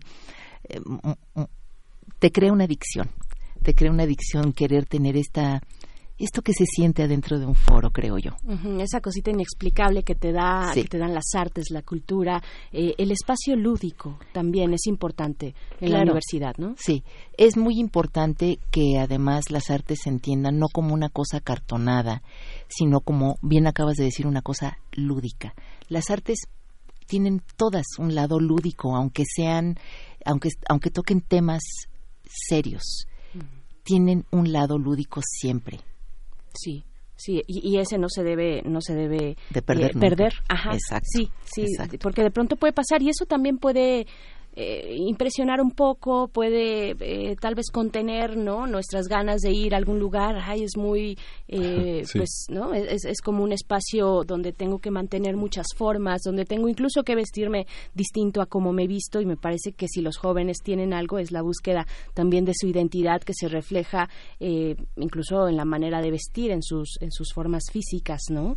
De, expresarse. pero bueno, Eh, en los foros de la UNAM yo creo que hay un, un, un modo de hacer. Toda la UNAM tenemos este lado muy relajado y en los foros se, se refleja. O sea los muchachos entran como acaban de salir de clases ¿no? no no no tienen que cambiar su su vestimenta para nada porque precisamente son foros dentro de sus espacios. Porque en este momento Puntos Cultura UNAM se va a llevar a cabo básicamente adentro, en, adentro de nuestros foros, ya que son muchísimos, ¿eh? son muchísimos. Entonces, posteriormente la idea es crecer esto hacia el exterior, fuera de la UNAM. La idea es esa. Si el proyecto eh, funciona como debe de funcionar, pues buscaremos socios fuera de, de, la UNAM. Pero en este momento es dentro de la UNAM. Entonces, pues que es una propuesta eh, es una eh, sí una, una, propuesta ya bastante bastante grande no la que ofrece eh, la cartelera cultural universitaria pues es bastante amplia. Es decir estamos hablando no solamente de ciudad universitaria de la, del centro cultural universitario también en, en CEU sino también hablamos de Tlatelolco hablamos de Casa del Lago hablamos del Museo del Chopo todos estos espacios. todos estos hacen parte de, de en este momento de los que están ofreciendo eh, actividades para Puntos Cultura UNAM y que los muchachos puedan elegir ir. Por ejemplo, las actividades de Casa del Lago, muchas de ellas son gratuitas, pero para que vayan, entonces, ¿qué es lo que hacemos? Pues hazme tu reseña de que fuiste y este y sabremos que fuiste. Y entendemos que para nosotros es importante sobre todo esas, esas, esos espacios, Tlatelolco, eh, Casa del Lago, ¿por qué? Porque son más céntricos. Y entonces toda nuestra comunidad que está más hacia el norte, más hacia el este, accederá más fácilmente hacia, hacia el centro que hasta CEU. Sí, claro, claro. Pues bueno, qué, qué buena noticia. Eh, cuéntanos ya hacia, bueno, ya estamos casi por despedir esta, esta buena noticia, esta buena conversación que hemos tenido contigo, eh, Marcela Díez, coordinadora de este proyecto Puntos Cultura UNAM. Eh, ¿cuándo, ¿Cuándo va a iniciar? ¿Se arranca a partir de este semestre? Eh, digamos, estos detalles, ¿a dónde nos podemos acercar? Un poquito más la logística. El, el, el, programa arranca a partir del 4 de agosto, es decir, a partir de este inicio de año escolar y para acceder a los puntos hay que entrar a nuestra página de comunidad que es comunidad.cultura.unam.mx. En el momento en que entran van a, van a ver la página y va a decir una cosa ahí que dice obtén tus puntos. Entonces se despliega y aparece su QR donde ellos van a ver, eh, donde se debita su saldo cada vez que compren boletos. Hay actividades culturales que son muy preciadas y muy cotizadas, algunos conciertos tal vez en la sala Nezahualcóyotl. Sí. Eh, mm, ¿Es abierta la oferta cultural o nos tenemos que acercar y revisar cuáles están ah, eh, abonados? Eh, ajá, cuáles participan? Así es. los puntos solo se pueden usar adentro de la plataforma mm. Comunidad Cultura UNAM. Ahí está mm. desplegados toda la oferta que tenemos y donde se puede pagar con puntos y el valor puede ser muy variado. Eh, por ejemplo, en general, la entrada al cine vale 20 puntos. ¿No? Ah, para darnos una idea. Sí. Ajá. Pero, y, y por ejemplo, eh, muchos de los conciertos de sala Nesa están en 30, 40 puntos. Pero claro, si, este, si es un evento especial, tendrá otro valor. ¿No? También pueden, fíjate, eh, muchas de las facultades y, sobre todo de los que estamos en difusión, muchos han ofrecido ya eh, cursos que tienen, por ejemplo, la Filmoteca. Yo ya me quiero inscribir a todos, porque son cursos que valen tres mil pesos. ¿No? Pues también eso se puede comprar con puntos. También eso se puede comprar con puntos. Entrando a la plataforma verán qué cursos están disponibles con puntos y, pues no tienen que pagar el curso. No, pues maravillosa noticia. Está padre, está padre. Esto lo vamos a encontrar los detalles eh, de este proyecto Larga Vida a Puntos Cultura UNAM. Los vamos a encontrar en comunidad.cultura.unam www.unam.mx. Vayan, regístrense, eh, saquen sus primeros 500 puntos y nos dicen y nos dicen cómo les va. También eh, queremos irnos enterando de cómo cómo se da esta esta participación, cómo se tejen estas nuevas redes, ¿no? Eh, eh, cómo cómo le va al proyecto. Así es que pues bueno, ahí está. Muchísimas gracias eh, Marcela Díez para eh, los estudiantes de posgrado también. Sí. Sí, todos, Todos. los estudiantes Sí, todos. en todos los niveles. Eh, ok. Mientras tengas una cuenta, eres... Mientras tengas tu número de cuenta. Exacto. Mientras tengas tu número de cuenta, tienes puntos. Dicen que ¿y los profesores cuándo? en cuanto, mira, eh, sí la idea es abrirlo, pero por el momento ya con 350 mil este, almas usando los puntos, son muchas actividades que tenemos que tener eh, disponibles. Exacto. Bueno, pues te agradecemos mucho esta conversación, tu presencia en esta cabina. Marcela Díez, coordinadora del proyecto Puntos Cultura UNAM. Muchas gracias por haber estado acá. Gracias a ustedes. Y pues vámonos con una complacencia musical. Recuerden que es viernes, bueno, ya se nos está acabando el tiempo, ya ahorita la verdad es que no les aseguramos nada, pero se pueden ir sumando para los siguientes viernes. Esto es Ánimo Valiente de León Benavente eh, para Miriam Burke. Miriam Book, que nos escucha desde España, te mandamos un abrazo eh, grande, Miriam, y pues disfruta Ánimo Valiente, León Benavente.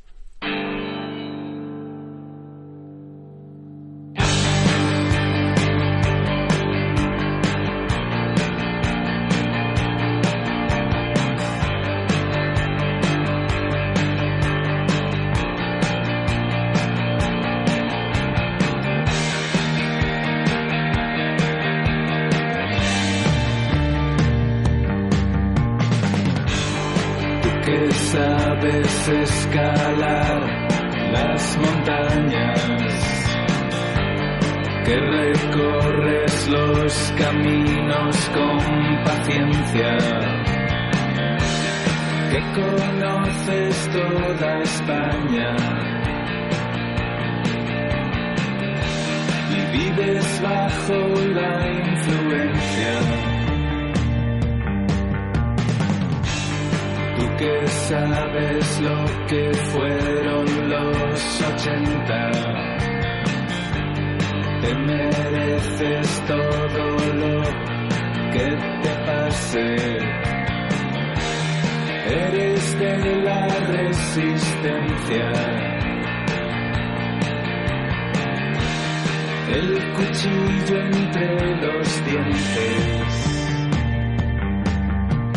Ánimo valiente.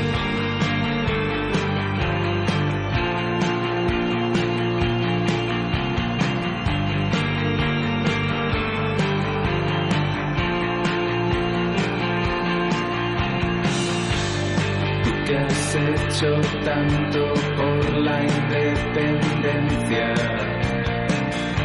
Y hablas un idioma casi extinguido que pareces aturdido. Cuando estás con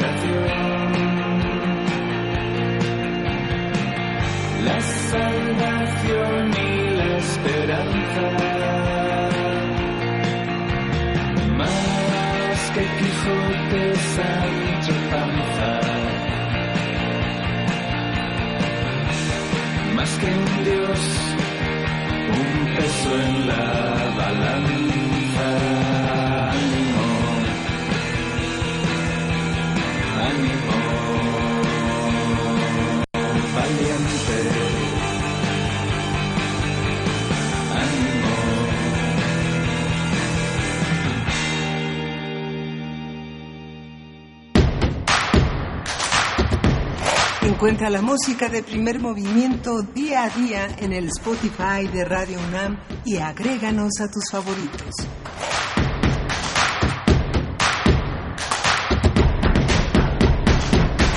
Al inicio de la emisión de hoy les decíamos tenemos cortesías y es el momento de abrirlas para quienes nos escuchan. Estas cortesías son para la obra de teatro, es eh, para Jorge George Kaplan, que se presenta en el granero Javier Rojas en el Centro Cultural del Bosque. Estas cortesías son para la función del día de hoy, viernes 26, a las 8 de la noche. Recuerden que deben llegar con anticipación. Se van cinco pases dobles de la siguiente manera.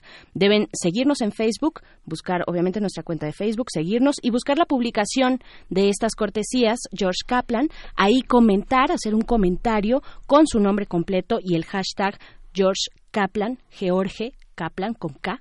Entonces, de esta manera, los primeros cinco que lleguen, los primeros cinco comentarios en Facebook, se llevan su pase doble para el día de hoy. Y pues bueno, es que tenemos todavía mucho que conversar porque el Centro de la Imagen es un espacio dedicado a la investigación, la difusión, el análisis y la divulgación de la fotografía y la imagen por medio de exposiciones, programas educativos, publicaciones y la conformación de un acervo. En el marco del 50 aniversario de la llegada del ser humano a la superficie lunar, el Centro de la Imagen se une a la celebración de nuestro satélite natural que ha integrado a contables autores, inspirado a contables autores y culturas a lo largo de la historia a través de tres exposiciones que promueven, proponen una revisión de los imaginarios artísticos y poéticos de la luna y el espacio exterior desde la perspectiva de diferentes artistas nacionales e internacionales. Y bueno, los nombres de las exposiciones son Lo que brilla de Freddy Caso, vigente del 26 de julio al 29 de septiembre, El lado oscuro de la luna, vigente del 26 de julio al 6 de octubre, Y de la A a la Z, Viaje a la luna, de Leandro Katz, vigente del 26 de julio al 6 de octubre.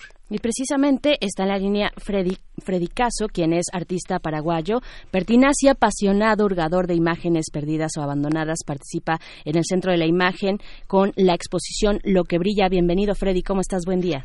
Buenos días, muy contento de estar acá en México y sobre todo exponiendo en el centro de la imagen. Pues cuéntanos, por favor, qué, qué significa, cómo fue este acercamiento de lo que brilla en el contexto de estos 50 años eh, que festeja el Centro de la Imagen, 50 años del alunizaje de la humanidad. ¿Qué nos puedes decir? El proyecto Lo que brilla eh, lo venimos trabajando con la curadora Itala Schmelz desde hace mm, un par de años, por lo menos. Eh, al comienzo eh, no estaba previsto dentro de este marco, pero eh, calzó perfectamente por eh, los temas que estoy trabajando. Son cuatro salas, de las cuales eh, las tres últimas salas son piezas totalmente inéditas que fueron creadas para este proyecto. ¿En, en qué consiste? ¿Qué- danos una idea de lo que nos vamos a poder ¿Cuántas encontrar. piezas? ¿De qué están armadas? ¿De qué- ¿Cuánto miden? ¿Cuánto pesan mucho? ¿No? ¿Te las vas a llevar? ¿Las vas a dejar?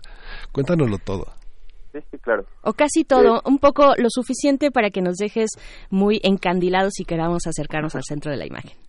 Bueno, es eh, una de las salas, eh, una de las piezas inéditas se llama Eclipse, que es una sala donde se pueden ver eh, archivos eh, ligados a la carrera espacial argentina que yo encontré en un mercado de pulgas hace un hace un tiempo atrás, ¿verdad? Eh, en el, en- hay un muro donde donde se, re- se replica el plano de un cohete que se llamaba Orion Eclipse.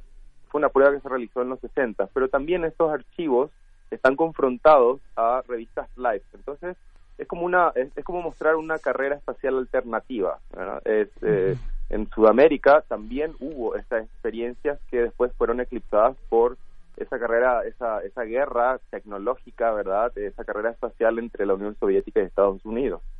En la segunda sala que es eh, probablemente la sala principal que eh, se llama Lo que brilla que lleva el nombre el, el nombre del- de, de la muestra en general yo lo que hago es trabajar con la iconografía fotográfica de los ovnis sacadas de revistas populares para científicas de los años 60 y 70, sobre todo esta revista Cuarta Dimensión, que eh, fue muy popular en los años, en, en esas décadas, sobre todo en la guerra, en la época de la Guerra Fría, en Sudamérica, sobre todo en Argentina, Uruguay, Paraguay y probablemente Chile.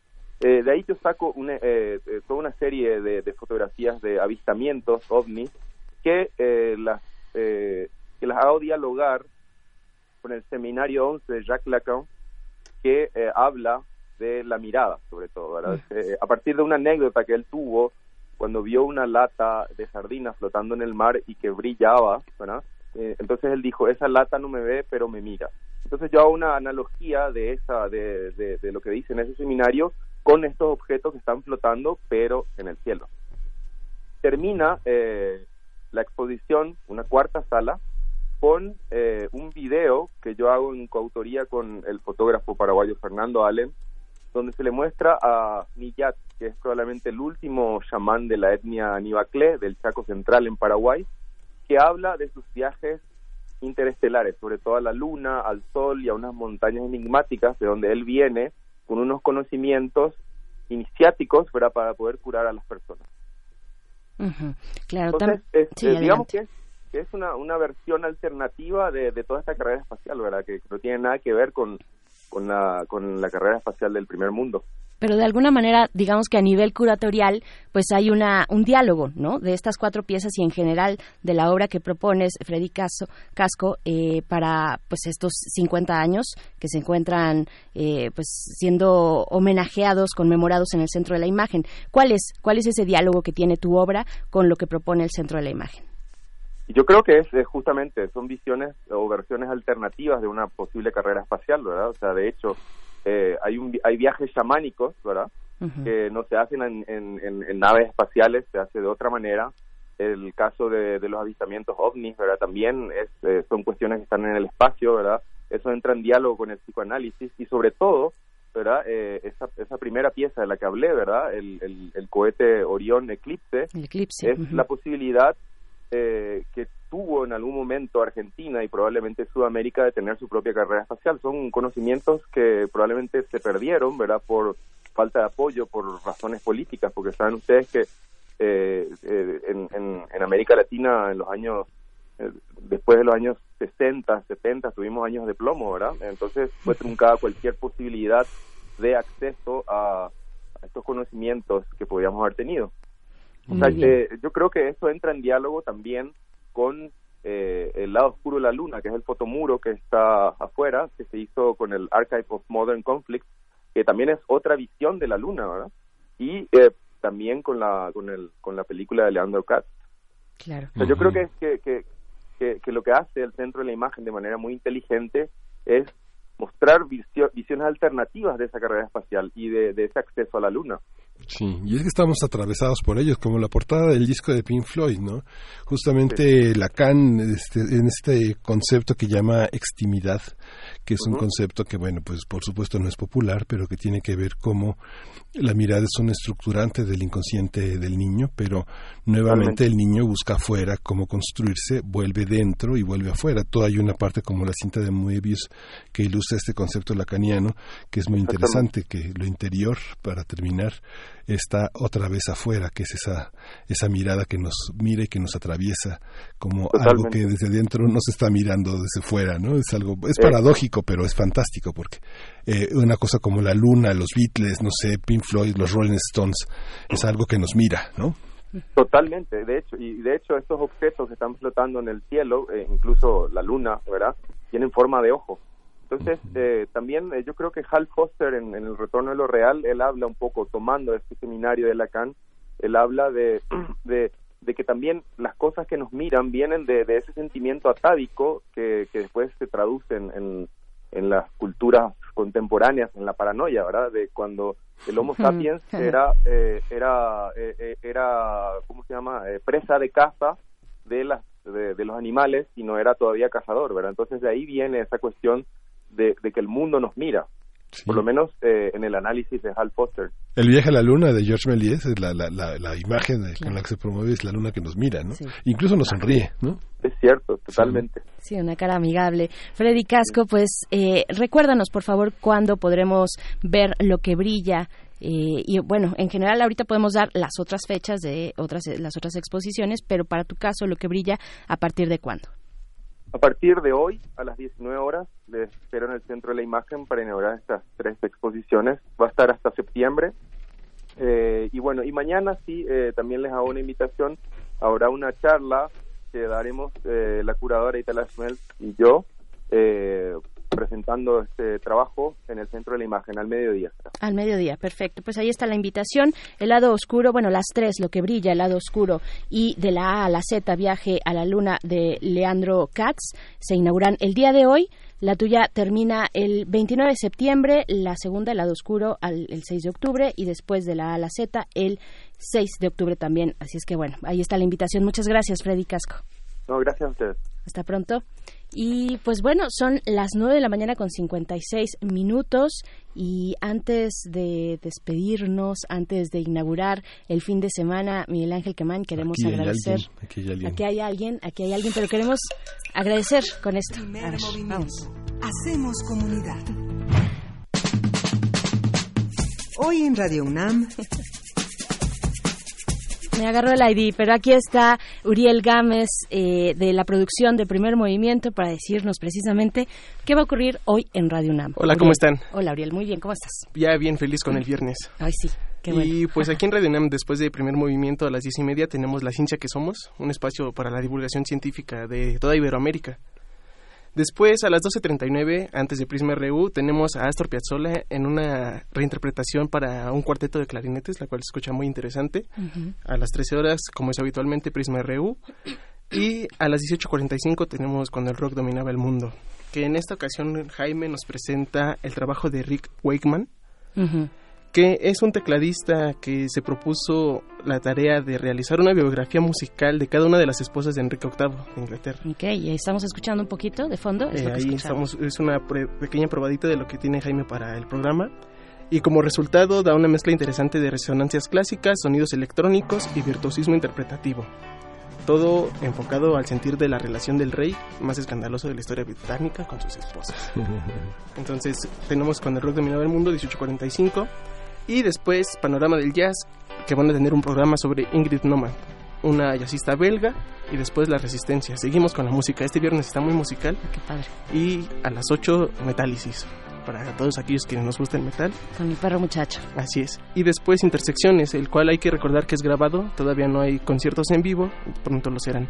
Y en el AM a las 12 de la tarde solo tenemos los viernes, los bienes terrenales y eso sería todo por hoy. Perfecto, pues ahí está la oferta eh, muy musical de este viernes, Sí. muy ad hoc para viernes, para descansar, para empezar a soltar un poquito el cuerpo que nos hace mucha falta. Ya para tener pie, el pie en el sábado. Sí, poner un pie en el sábado y si se nos antoja también en la pista de baile, ¿por qué no?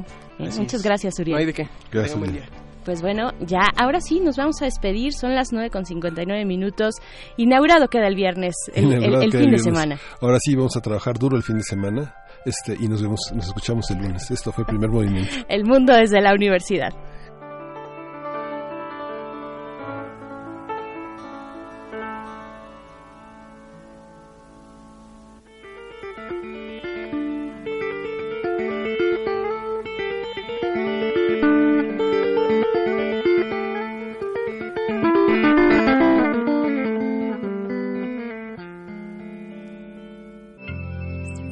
Radio UNAM presentó Primer Movimiento.